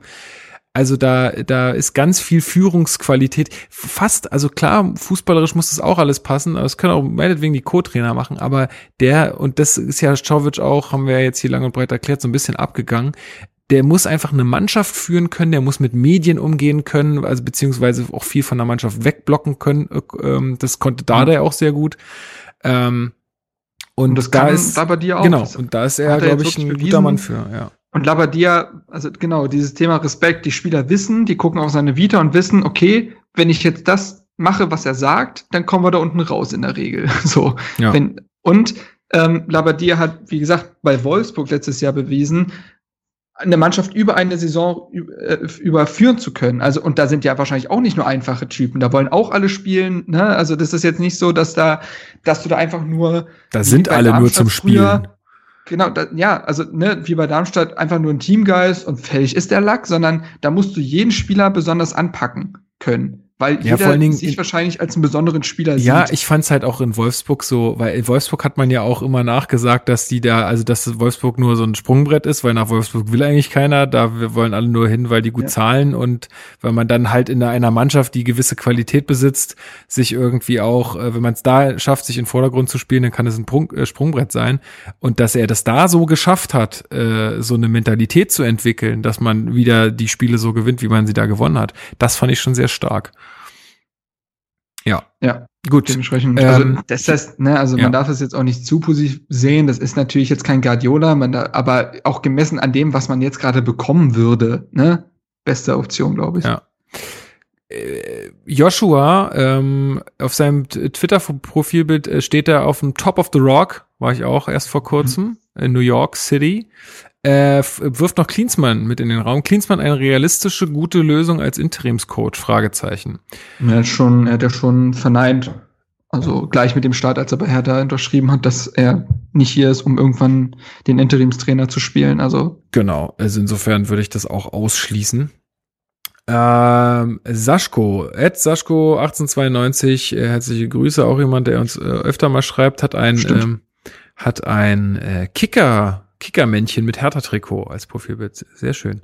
Ähm, der fragt, ähm, wie empfindet ihr den Umgang mit Torunariga? Er durfte sich im Heimspiel gegen Hoffenheim, Fragezeichen, er ist sich nicht ganz sicher, die komplette Halbzeit intensiv warm machen und dann wurde er doch nicht eingewechselt. Und trotz vieler individueller Fehler der äh, anderen Innenverteidiger findet er keine Berücksichtigung.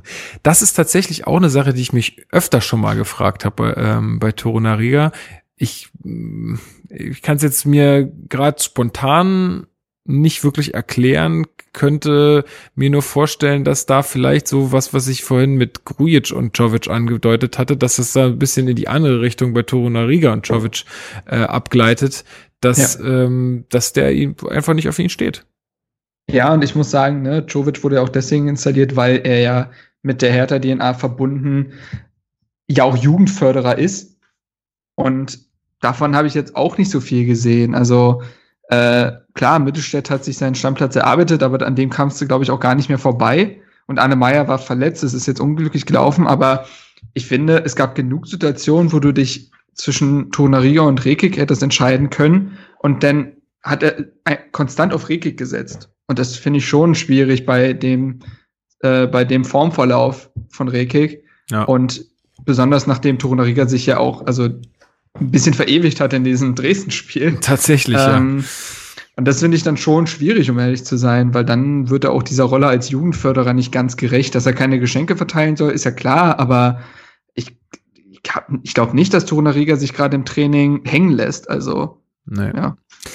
Äh, Läuferherz, äh, auch ein sympathischer junger Mann mit Sonnenbrille, guckt aus einem Zug. Äh, ich weiß nicht, wo er da auf dem Weg äh, gerade, auf welcher Reise er sich da gerade befindet. Er fragt, holen Dardai und Schovic seit weit über einem Jahr zu wenig aus dem Kader raus oder ist der Kader schwächer, als er häufig dargestellt wird? Das ja, würde ich verneinen. Also dieser Kader, wenn man sich das von oben bis unten mal durchliest, da steckt deutlich mehr drin, als da gerade auf dem Platz ist. Und das haben wir jetzt hier die ganze Zeit besprochen. Also ich glaube, wir müssen, wir müssen uns nicht glaub, darüber unterhalten, dass da nicht genug Qualität ist. Sie muss halt zusammengeführt und geführt werden. Ähm, hm. Also was, ja, also rein fußballerisch gesehen, von den Fähigkeiten her sehe ich das auch so. Die Frage ist halt, ob man gewiss, ob gewisse Spielertypen fehlen. Ob es, ob es der Mannschaft jetzt weg vom Trainer an Mentalität fehlt. Ja, aber die kannst du, die musst, Wort, also ich finde, die musst du entwickeln. Da stehst du als Trainer in der Verantwortung, die sowas ja, klar, zu entwickeln. Natürlich, aber äh, ich weiß nicht, ob manchmal Spieler auch einfach nur so mitschwimmen und das auch so eine Grundhaltung haben, na nee, ich muss ja, also ich bin ja schon da, so, der Rest muss vom Trainer kommen. Ich weiß nicht, ob die Truppe so ist. Wie gesagt, sie holt ja jetzt seit 40 Spielen, wie äh, äh, Steven es toll dargestellt hat, nicht viel raus. Und äh, ja, das war jetzt auch schon mit der Dada dann so. Und, das ist für mich aber ein ähm, Skill, den den Trainer besitzen muss, sich äh, anzugucken, welche welche Spiele habe ich hier, wer ist wie, auch charakterlich, äh, jetzt nicht nur fußballerisch, sondern auch von seiner Art her und wen kann ich äh, zu äh, welchem Spielertyp auch formen. Ähm, ja, natürlich, ähm, das sehe ich, sehe ich auch so, aber ich will, ich will das vermeiden, Spieler immer aus der Schusslinie zu nehmen, weil ich glaube, so eine Trainerentlassung ist ja immer, immer ein Symptom von ganz vielen Ursachen und da spielt die Mannschaft auch mit rein. Ja, aber ich glaube, er hat eher wirklich den Kader an sich, was, was das Papier. Ja, rein so fußballerisch ist der, ist der Kader schon wirklich gut und das, wie gesagt, das ist auch immer so ein Punkt, den ich Prez ja auch äh, anrechne, dass er ein guter Kaderplaner ist. Ja. Ähm, Thorsten Briese hat ein Graffiti als äh, Profilbild. Fragt, würdet ihr gerne Arne Friedrich in einer Funktion bei Hertha sehen? Ähm, das haben wir, lieber Thorsten, schon häufiger hier an der Stelle besprochen. Ja. Ja. Ähm, könntet ihr euch Ralf Rangnick bei Hertha vorstellen? Nein. Nein. Glaube ich, also beziehungsweise ich glaube natürlich, dass er mit dem Geld eines Investors, hier Red Bull Salzburg, ähm, ach nee, sorry, äh, Rasenballsport Leipzig, äh, ähm, kann, dass er damit gut umgehen kann und produktiv bearbeitet, ist klar. Also das hat er nun in Hoffenheim bewiesen, das hat er bei Leipzig bewiesen. Aber erstens würde er das sowieso nicht machen. Und zweitens, wenn man jetzt rein menschlich geht, dann nee, möchte ich auch nicht. Also, ja, nee, einfach. genau. Also ich glaube auch, das ist auch jemand, der passt einfach nicht äh, zu, zu, dieser Stadt, der passt nicht zu Hertha. Das, äh, das würde, das würde einfach nicht, das, das ist kein Match, wenn wir mal in dem Sprech bleiben. Ähm, Reinhold, wie, wie bitte? Das ist nur Matsch. Ja, genau. Reinhold Lebemann, wenn du so mit Nachnamen heißt, dann ist das ziemlich Geil. cool. Äh, auch ein, äh, oh, er scheint gar nicht Fan von Hertha zu sein, das ist ein Werder, Werderaner. Ah, schön, dass auch sich Werderaner hier bei uns verirren, das ist toll. Ähm, schreibt, kann Und jemand. geht's ja gerade aktuell ähnlich scheiße wie uns. Wahrscheinlich, ja.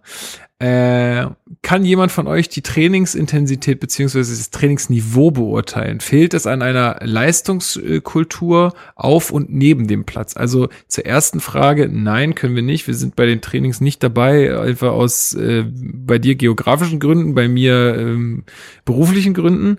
Äh, und ich bin ja der Meinung, also ohne das jetzt wirklich da im Training beurteilen zu können, aber das habe ich auch schon an dieser Stelle häufiger gesagt, dass es schon so ist, dass mir in diesem Verein aktuell eine Kultur fehlt, die ja, irgendwie so ein, so ein, so, so, so, so ein Leist, also so, so ein Siegeswillen oder Leistungswillen irgendwie versprüht. Das, das, das sehe ich aktuell nicht.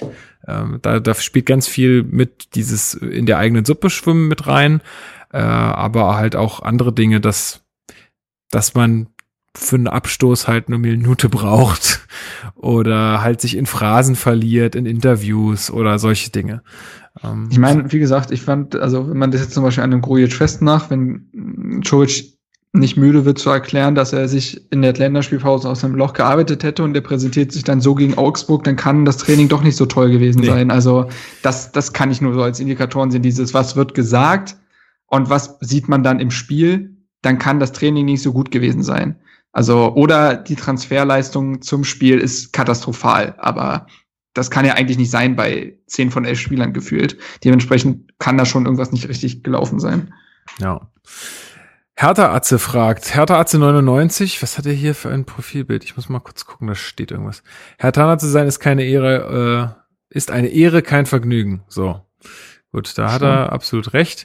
Äh, er fragt, ob wir der Meinung sind, dass Preetz mitgehen sollte, wenn Czovic geht. Ich würde dazu sagen, Preetz hat jetzt noch eine, der hat wirklich noch eine Chance. Wenn Preetz es jetzt schafft, einen akkuraten Nachfolger zu installieren für Czovic, äh, einen schnellen, mit dem, wo man auch logisch nachvollziehen kann, warum das so passiert und zusätzlich erkennt und auch äh, wahrscheinlich auch mit personellen Veränderungen, sei es jetzt äh, also dazu holen, äh, das dazuholen von irgendjemandem noch ähm, auch klar macht, okay, wir haben erkannt, wir haben jetzt hier vielleicht nicht nur ein Problem auf der Trainerposition, sondern einfach auch äh, ja in unserer Kultur im Verein.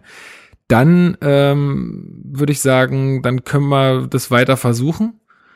Andererseits äh, glaube ich irgendwie nicht so richtig dran, dass er das tut oder dass er, dass er da so einsichtig ist, äh, kurzfristig. Insofern, äh, ja, ich weiß nicht. Die Frage ist halt immer, wer, wer soll es machen?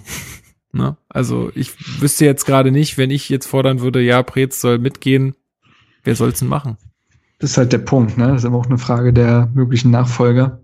Da kenne ich mich auch zu wenig aus auf dem Markt, aber ja, ich glaube auch letzte Patrone und eigentlich äh, und gleichzeitig auch der Auftrag an den Verein, mehr Menschen um ihn herum zu installieren, eventuell Kompetenzen abzugeben. Man sieht es in Frankfurt. Äh, ich meine, da hast du auch Bruno Hübner, ähm, der ist immer noch im Verein, aber dem wurde dann irgendwann halt Bobisch an die Seite gestellt und da wurden Kompetenzen abgegeben und Hübner ist immer noch für Transfers zuständig und du siehst ja, was dass es funktionieren kann. Dortmund wurde ja auch an sich dafür gelobt. Jetzt klar, gerade aktuelle sportliche Krise, aber auch zu sagen, Michael Zock ist ein super Mann, aber er kann nicht alles gleichzeitig machen. Wir installieren jetzt äh, Sebastian Kill als Teammanager. Ich glaube, ah. das ist schon wichtig ist heutzutage. Es werden ja auch immer mehr Co-Trainer, weil immer mehr Bereiche abgedeckt werden müssen, die ein Cheftrainer alleine nicht schafft. Also müsste das eigentlich ganz natürlich sein. Und ich ja. habe das Gefühl, Hertha wehrt sich da irgendwie gegen. Und das kann halt nicht sein, weil es bei, glaube ich, bei keinem anderen Bundesliga-Verein so läuft. Richtig. Äh, kann ich mal empfehlen, der Online-Marketing Rockstars Podcast mit Sebastian Kehl ist ähm, eigentlich ganz, ist ganz launig. Könnt ihr euch mal rein, äh, reintun. Ähm, dann haben wir hier, äh, ich glaube, es wird Kaiser ausgesprochen mit Y und einer 5 als S äh, im Namen. Der hat ein Berliner Bären oder so ein, ja, ist ein Berliner Bär mit Hertha-Trikot. Ähm, als Bild, äh, mal abgesehen von all den berechtigten Emotionen, was muss bei Hertha personell und strukturell passieren, dass ähm, wir wieder eine wirkliche Perspektive haben, speziell mit dem neuen Festgeldkonto in der Hinterhand. Ich denke, da haben wir jetzt auch schon viele Worte ja. ver verloren. Äh, Mehr wir, Kompetenz breiter genau, installieren. Ja, ja, genau. Dann haben wir noch eine Frage von, von Joshua, den hatten wir schon mal äh, hier mit dabei. Ähm, er will noch mal aufs Smash-Debüt eingehen. Äh, auf Dortmund ähm, schauen, wer im Kasten steht, also ob er eine Chance in der Zukunft bekommen wird. Czovic-Aussage sind kein Caritas-Verein, in Klammern Jugendspieler. Woran liegt äh, un unsere schlechte Phase? Köpke, und Esswein sollen sich neuen Verein suchen. Warum? Boah, das sind jetzt ganz viele, viele Fragen, Fragen in einem Tweet, aber der hat sich, der hat wenigstens die Zeichen gut ausgenutzt. ähm, ja, zum Smart Review haben wir schon einiges gesagt, sah ein bisschen unglücklich aus, ist aber auch, glaube ich, nicht repräsentativ für irgendwas. Nee, ähm, ist, ein guter, ähm, ist ein guter Mann. Also eigentlich talentiert. Genau. Ähm, hab den ja auch in Sindelfing damals bei diesem A-Jugendhallenturnier gesehen, was er da gewonnen hat. Da war auch mit Abstand bester Keeper damals. ja. und äh, eigentlich ein guter Junge. Was glaubst Aber, du, wird er gegen Dortmund im Tor stehen, wenn Kraft nicht fit ist? Und dann muss er ja, ne? Naja, dann muss er ja. ja. Also er ist nun mal etatmäßige Nummer drei. Kraft hat irgendwie eine Wirbelblockade. Ähm, ich habe keine Ahnung, wieso, wie schnell sowas. Blackroll. Äh, Blackroll kann ich ihm da empfehlen. Einfach mal über die Blackroll rübergehen. Einfach mal rüber da rutschen und dann läuft das wieder. Nee, aber keine Ahnung, deswegen kann ich das nicht beurteilen. Wenn, wenn Kraft fit ist, spielt er, wenn nicht, dann Smash. Das ist ganz einfach. Also, ähm, ja. Äh, hast du diese Aussage von Czovic äh, gelesen? Die sind kein ja, Caritas, das war in demselben äh, Interview, das war in demselben T-Online-Interview, da ging es um Jugendförderung und wie er das sieht und so. Und er meinte, ja, also von wegen, ne, man kann jetzt Jugendspielern keine Einsatzzeiten schenken, nur weil sie Eigengewächse sind. Wir sind halt kein Caritas-Verein. So. Ähm, fand ich auch ein bisschen schroff, weil ja. natürlich musst du Jugendspielern irgendwie ein gewisses Polster geben, weil sonst wären sie ja nie, also dass ein Jugendspieler nicht sofort so gut ist wie ein Kalu, ist ja klar. Also da liegt es an dir halt Talent zu sehen und zu fördern. Ähm, ja, keine Ahnung, war wieder unglücklich formuliert. Wahrscheinlich meint er es nicht so, aber es ist halt diese allgemeine, ja. dieses allgemeine ins Fettnäpfchen treten bei ihm. Ja. Ähm, genau. Und dann äh, Köpke, Sydney und Esswein sollen sich neuen Verein suchen. Warum? Naja, weil sie nicht spielen und weil sie anscheinend auch keine Rolle spielen mehr. Jetzt muss man natürlich mal abwarten, was passiert, wenn jetzt wirklich ein neuer Trainer kommt. Äh, aber ich glaube nicht, dass sich das dann groß ändern wird. Ähm, also bei S-Wein, da das sehe ich einfach nicht. Der hat jetzt auch einfach zu lang keine Rolle gespielt. Sidney Friede, da hat man ja gedacht, dass der mit einem mit einem ordentlichen Selbstbewusstsein wieder zurückkommt. Ja. Er hat natürlich jetzt auf seinen Positionen auch bisschen Und, ja. große Konkurrenz halt. Und Verletzungsprobleme. Der war, ist recht lange so. ausgefallen. Der ist oh, jetzt, jetzt gerade wiedergekommen. Okay. Ja, das ist das nächste. Ja, und ein Köpke. Hat, hatte zwei Jahre, um sich durchzusetzen, irgendwie doof, weil ich schon das Gefühl habe, dass er mehr Minuten hätte bekommen müssen. Du kannst halt in 28 Minuten innerhalb einer Saison, also es war, glaube ich, mal zusammengerechnet sein erstes Jahr, was willst du da zeigen? Auf der anderen Seite hat er halt zwei Jahre unter zwei verschiedenen Trainern gehabt, um sich irgendwie in den Vordergrund zu spielen, besonders in der Phase, wo Davy Selke halt nichts trifft. Hat er auch nicht geschafft. Also ja, es ist, es ist vielleicht einfach nicht sein Niveau. Weiß Richtig. ich nicht. Man, es war ja auch ein Experiment, man wusste ja auch nicht. Und wenn du einen Spieler aus der zweiten äh, Liga holst, weißt du einfach nicht, ob er das Niveau erreicht. Ja. Und ja. aus dem Talentalter ist er auch raus, also dementsprechend.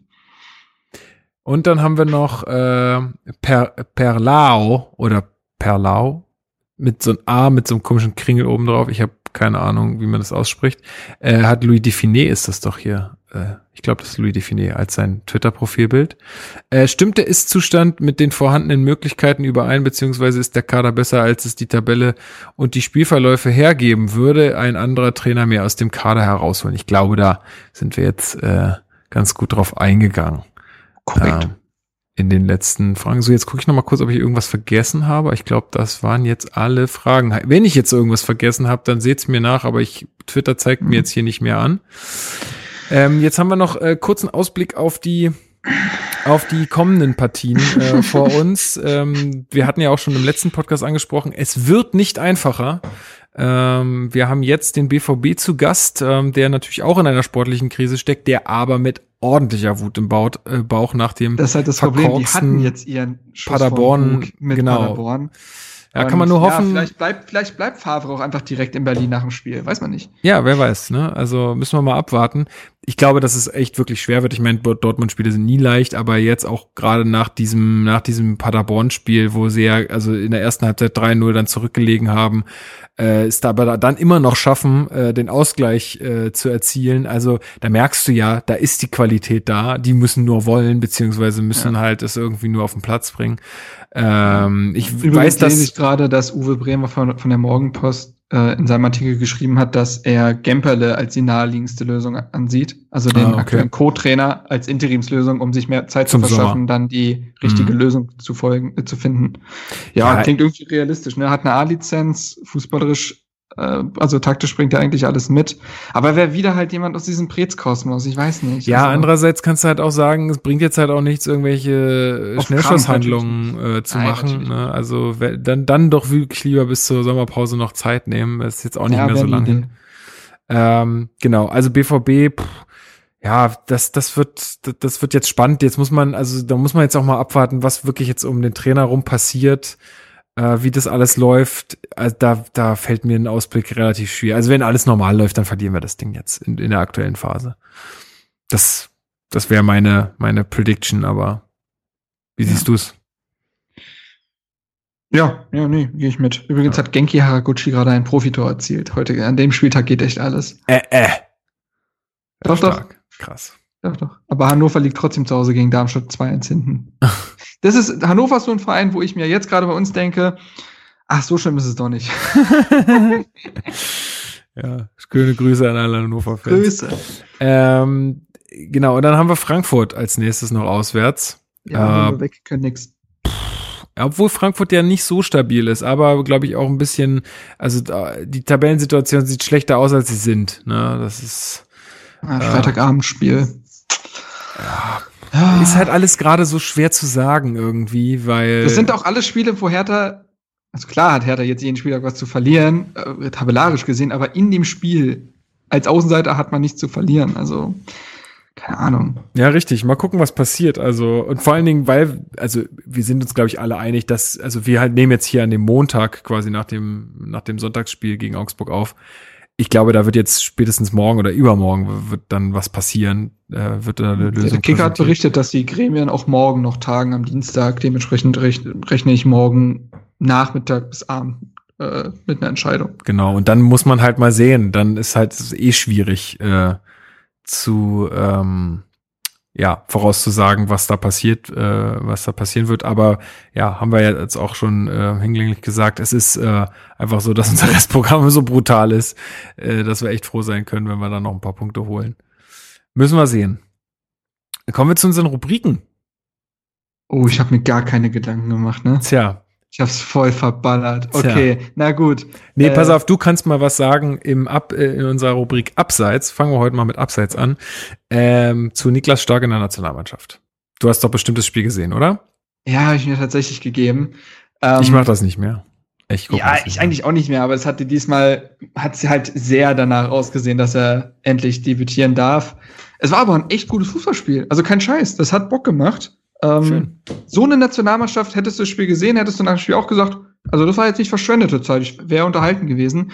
So eine Nationalmannschaft kann man sich geben, also auch so von den Typen her. Also so ein Goretzka, ein Nabri und so, ein Brand. Erstens äh, gute Fußballer, zweitens gute Typen, die sich auch gesellschaftskritisch aktuell äußern, also zu gesellschaftlichen, äh, gesellschaftlich relevanten Fragen. Ähm, und nee, die haben das gut gemacht. Das war ein echt gutes Spiel. Was haben sie gewonnen? 6-1, meine ich, ne? 6-1, obwohl sie eins mit zurückgelegen haben nach so einem Sonntagsschuss von einem Nordiren, haben sie einfach weiter gekickt und das dann gewonnen. Und der Spielverlauf hat es dann halt auch hergegeben, Niklas Stark möglichst früh einzuwechseln. Also der hat echt noch eine halbe Stunde bekommen, glaube ich. Mhm. Auch wenn er in der halben Stunde nicht viel zeigen konnte, weil das Spiel halt in der nordirischen Hälfte stattgefunden hat. Aber er hat sich zumindest auch nicht äh, irgendwie ähm, weiß ich nicht, blamiert oder so. Also hat er hinten halt verteidigt, ein paar Pässe gespielt, fertig. So, easy Debüt. Easy Debüt. War ja jetzt auch mal Zeit. ja, ja. Also oh Mann, dementsprechend, äh, das ist eine schöne Sache, auch wenn es natürlich gerade eigentlich niemand interessiert, weil es einfach so ein, ja, also juckt eigentlich nicht, weil die Situation so schlimm ist. Wer, wer härter im Soll, würde man sowas irgendwie wohlwollender aufnehmen. In dem Fall ist es eher eine Randnotiz, aber schön für den Jungen allemal. Und äh, ja, jetzt hat Hertha in jüngster Zeit wie viele Nationalspieler produziert? Na gut, stark und plattenhart, ne? Auch zwei Ex-Nürnberger, ich weiß nicht, mit Nürnberg irgendwas war da. Ja, da ähm, habe ich eine besondere Beziehung zum Club. Ah, okay, wieso? Das, äh, ja, weil ich da mal gewohnt habe. Ach so, okay, krass. Okay. Ja, ja. lernt man immer was dazu. Vielleicht wird Es ist so schön. Ja, toll. Es ist so gut, wie wir das immer wieder hinkriegen. Ja. Ähm, ja. Ist, vielleicht wird Mittelstädt der nächste Nationalspieler. Ich bin ganz ehrlich, die Innenverteidigerposition ist das schon dünn. Das glaube ich nicht. Na, aber da. Ich weiß. Aber ey, ganz ehrlich, Nico Schulz, es ist, der ist nicht so gut, wie, er, wie es vielleicht aussieht. Also, wie Dortmund und Nationalspieler vermuten lassen. Wir kennen ihn noch und der ist jetzt, also nee, der ist einfach nicht so gut. Aber Jonas Hector hat sich tatsächlich gut äh, präsentiert jetzt gegen die Nordiren. Vielleicht ist er jetzt ja wieder dann zurück. Der war ja ein Jahr auch raus, weil er zweite Liga nur gekickt hat mit Köln. Mhm. Ja, keine Ahnung. Okay. Ähm, ich, ähm, ich möchte gerne in der Rubrik Abseits äh, eine Presseerklärung vorlesen und zwar von der Initiative Blau-Weißes Stadion. Äh, die haben jetzt eine oh. Pressemitteilung äh, veröffentlicht und die möchte ich jetzt mal ganz kurz vortragen. Äh, ein echtes Fußballstadion für Hertha BSC, ein Stadion in Blau-Weiß am 28.11. Das bedeutet am Donnerstag, ist das korrekt? Ja, am Donnerstag diese Woche um 9 Uhr überreicht die Vereins- und parteiunabhängige Faninitiative Blau-Weißes Stadion, die sich für einen Stadionneubau von Hertha BSC in Berlin und idealerweise auf dem Olympiagelände einsetzt, dem Vorsitzenden des Petitionsausschusses der Berliner des Berliner Abgeordnetenhauses Christian Ronneburg und Senator Andreas Geisel eine Petition. Die Initiative hat innerhalb von drei Monaten 17.296 Unterschriften für die Petition gesammelt. 11.276 der Unterzeichnenden haben ihren Wohnsitz in Berlin. Mit dieser Petition soll erreicht werden, dass die Berliner Abgeordneten sich dem Thema Stadionneubau intensiv sich mit dem Thema Stadionneubau intensiv befassen und somit die Diskussion rund um den Neubau auf eine breite und lösungsorientierte Basis gestellt wird. Sie soll helfen, dass erkannt wird, dass das Berliner Olympiastadion als regelmäßiger Spielort für Bundesligaspiele keine Zukunft mehr hat. Die Abgeordneten sollen sich daher dafür einsetzen, alles in ihrer Macht Stehende zu tun, damit Hertha BSC in einem eigenen reinen Fußballstadion in Berlin spielen kann. Hertha BSC ist mit über 36.000 Mitgliedern Berlins, na, na, na, na, das ist jetzt alles hier, äh, was wir alle mhm. wissen. Ähm, ich glaube, die Facts sind klar geworden. Es geht um die Überreichung der Petition am 28.11. um 9 Uhr. Ähm, Habe ich jetzt hier noch irgendwas? Ähm, Nee, ich glaube, das war auch so mehr oder weniger eins zu eins der Text dann aus der Petition. Ja. Ähm, nee, also wer da, wer da Lust hat, fahrt dahin. Ich weiß nicht, ob sowas mehr oder weniger öffentlich ist, aber sieht so aus. Über, also Übergabeort. wird ja auch äh, live getickert von dem Fachgespräch Hertha Stadion in Reinickendorf. Genau, ähm, gu guckt mal auf den Twitter-Account von Blau-Weißes Stadion. Die haben ja da auch einen Twitter-Account. Ähm. Mit äh, Jörg Strötter oder Ströter, dem SPD-Wahlkreisabgeordneten. Ja. Der widmet sich dem Thema und da tickert Steven, der sogenannte Blogger, gerade ganz fleißig. Genau, viele Grüße. Äh, das Ganze ist in der Niederkirchner Straße 5 in 10 äh, 117 Berlin äh, im Foyer des Abgeordnetenhauses. Also, äh, wenn da ein paar Leute mit Hertha-Fahnen auftauchen, wäre auch ganz nett. Ja, ja finde ich, also ne, da wollte ich mich, obwohl ich mit der Initiative jetzt so, außer dass ich die äh, supporte, wo ich kann, äh, nichts zu tun habe, aber da wollte ich mich äh, auch mal bedanken an alle, die da diese Petition auch noch un unterschrieben haben. Ich finde das großartig, dass wir das geschafft haben ähm, und dass jetzt da ähm, Open Petition ähm, aktiv wird und ähm, da jetzt auch irgendwie Stellungnahmen einfordert und sich das Ganze einer größeren ähm, Aufmerksamkeit Masse erfreut. Das, ja. das ist einfach, das ist echt super gut und ich finde es einfach toll, dass wir es, dass, dass, dass die da auch einfach so hart für gearbeitet haben, dass, dass diese Unterschriften zusammenkommen und äh, mal gucken, wie das Ganze weitergeht. Aber das ist jetzt auf jeden Fall schon mal ein richtiger, also ein Schritt in die richtige Richtung. Gut, dann haben wir noch unsere zweite Kategorie am heutigen Abend, und zwar den Fußballgott. Und nun, Männer, beschwören wir den Fußballgott.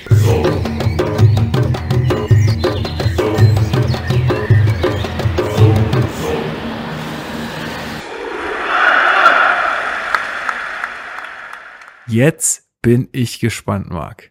Jetzt bin ich richtig gespannt. Oh Mann. Uh, ähm. Weißt du was? Dennis Marsch.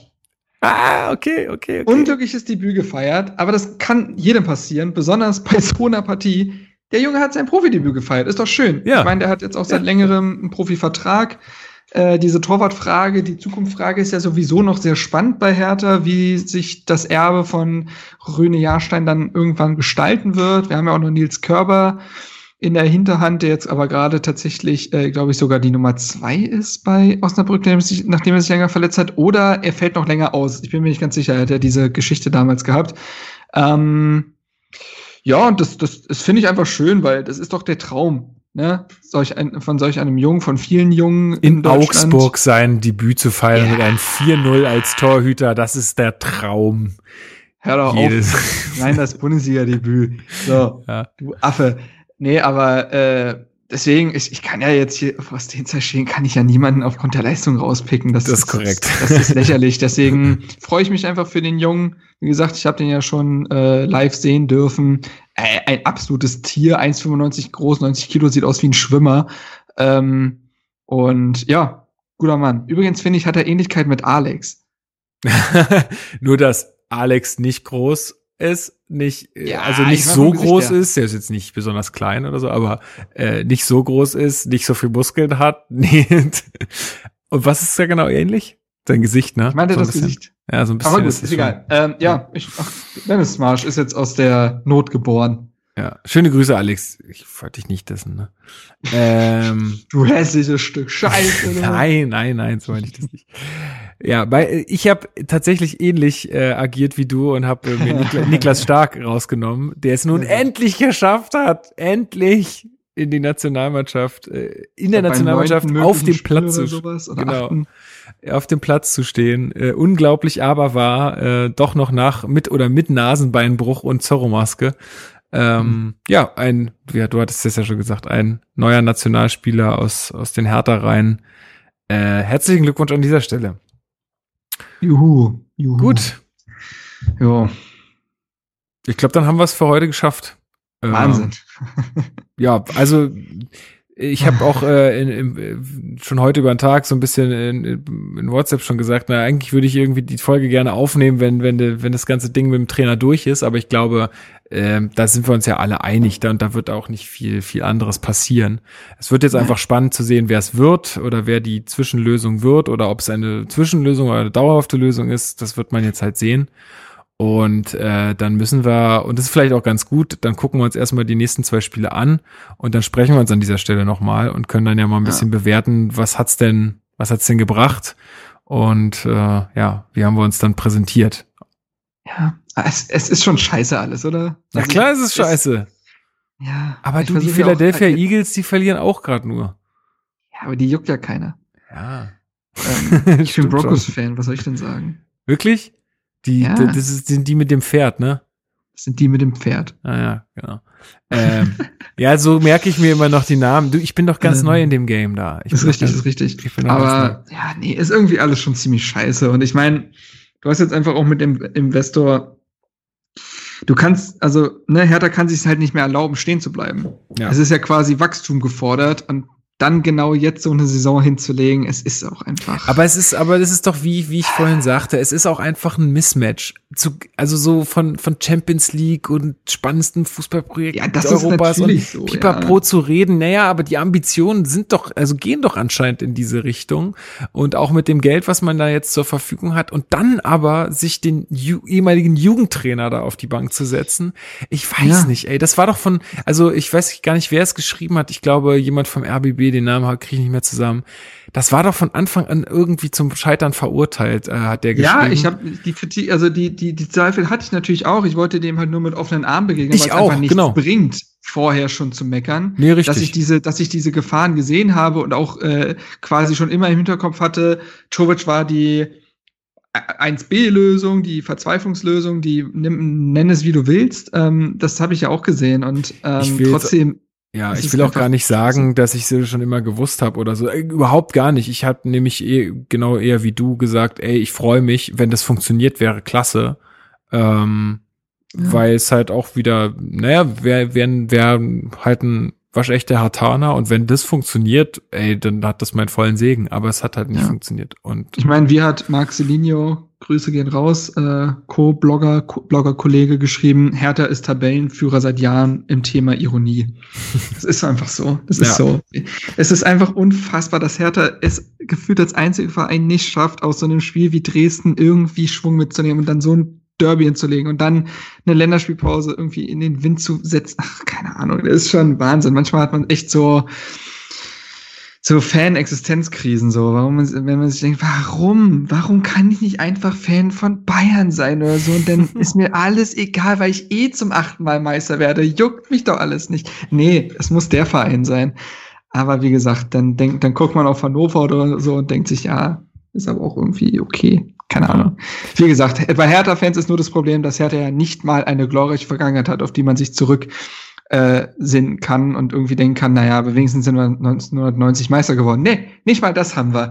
Also das ist halt bitter. Das hat halt so ein HSV-Fan uns voraus. Das ist halt scheiße. Naja, so ist es halt.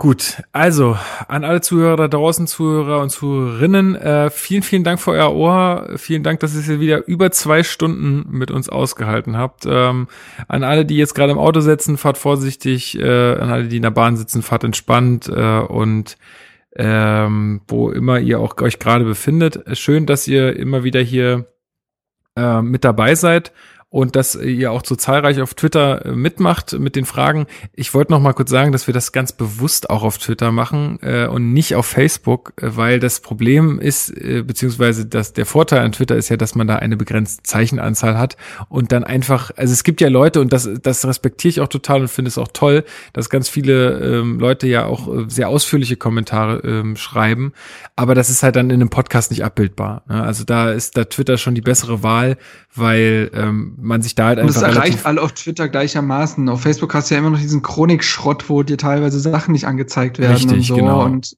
da musst du es zur richtigen zur Uhrzeit posten, damit es alle sehen und oh nee. Dementsprechend genau. ist das einfach sehr viel einfacher auf Dings. Wir genau, können also, es mal auf Instagram machen.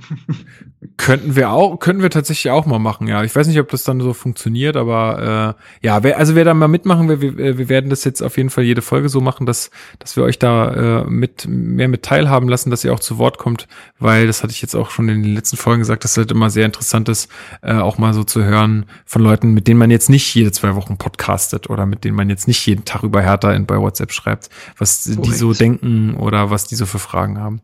Mhm. Gut. Äh, Marc, ich danke auch dir, dass du dir wieder die Zeit genommen hast und ähm, ja, würde sagen, wir hören uns auf jeden Fall an dieser Stelle in zwei Wochen wieder nach Dortmund ich bin und unfassbar Frankfurt. gespannt, was ich auch. passiert sein Aber es ist doch auch schön. Reden. Es bleibt spannend. Es bleibt es spannend. bleibt spannend, ja, das ist so. Ach, so eine langweilige Dada im Mittelfeld rumdümpelsaison würde ich jetzt auch nehmen. Naja. gut. Gut, haben wir's. Ja, haben wir's. Äh, mach's gut. Bis bald. Ciao. Aus rein. Ciao. An dem schönen Strand der Spree, dort spielt Hertha BSC.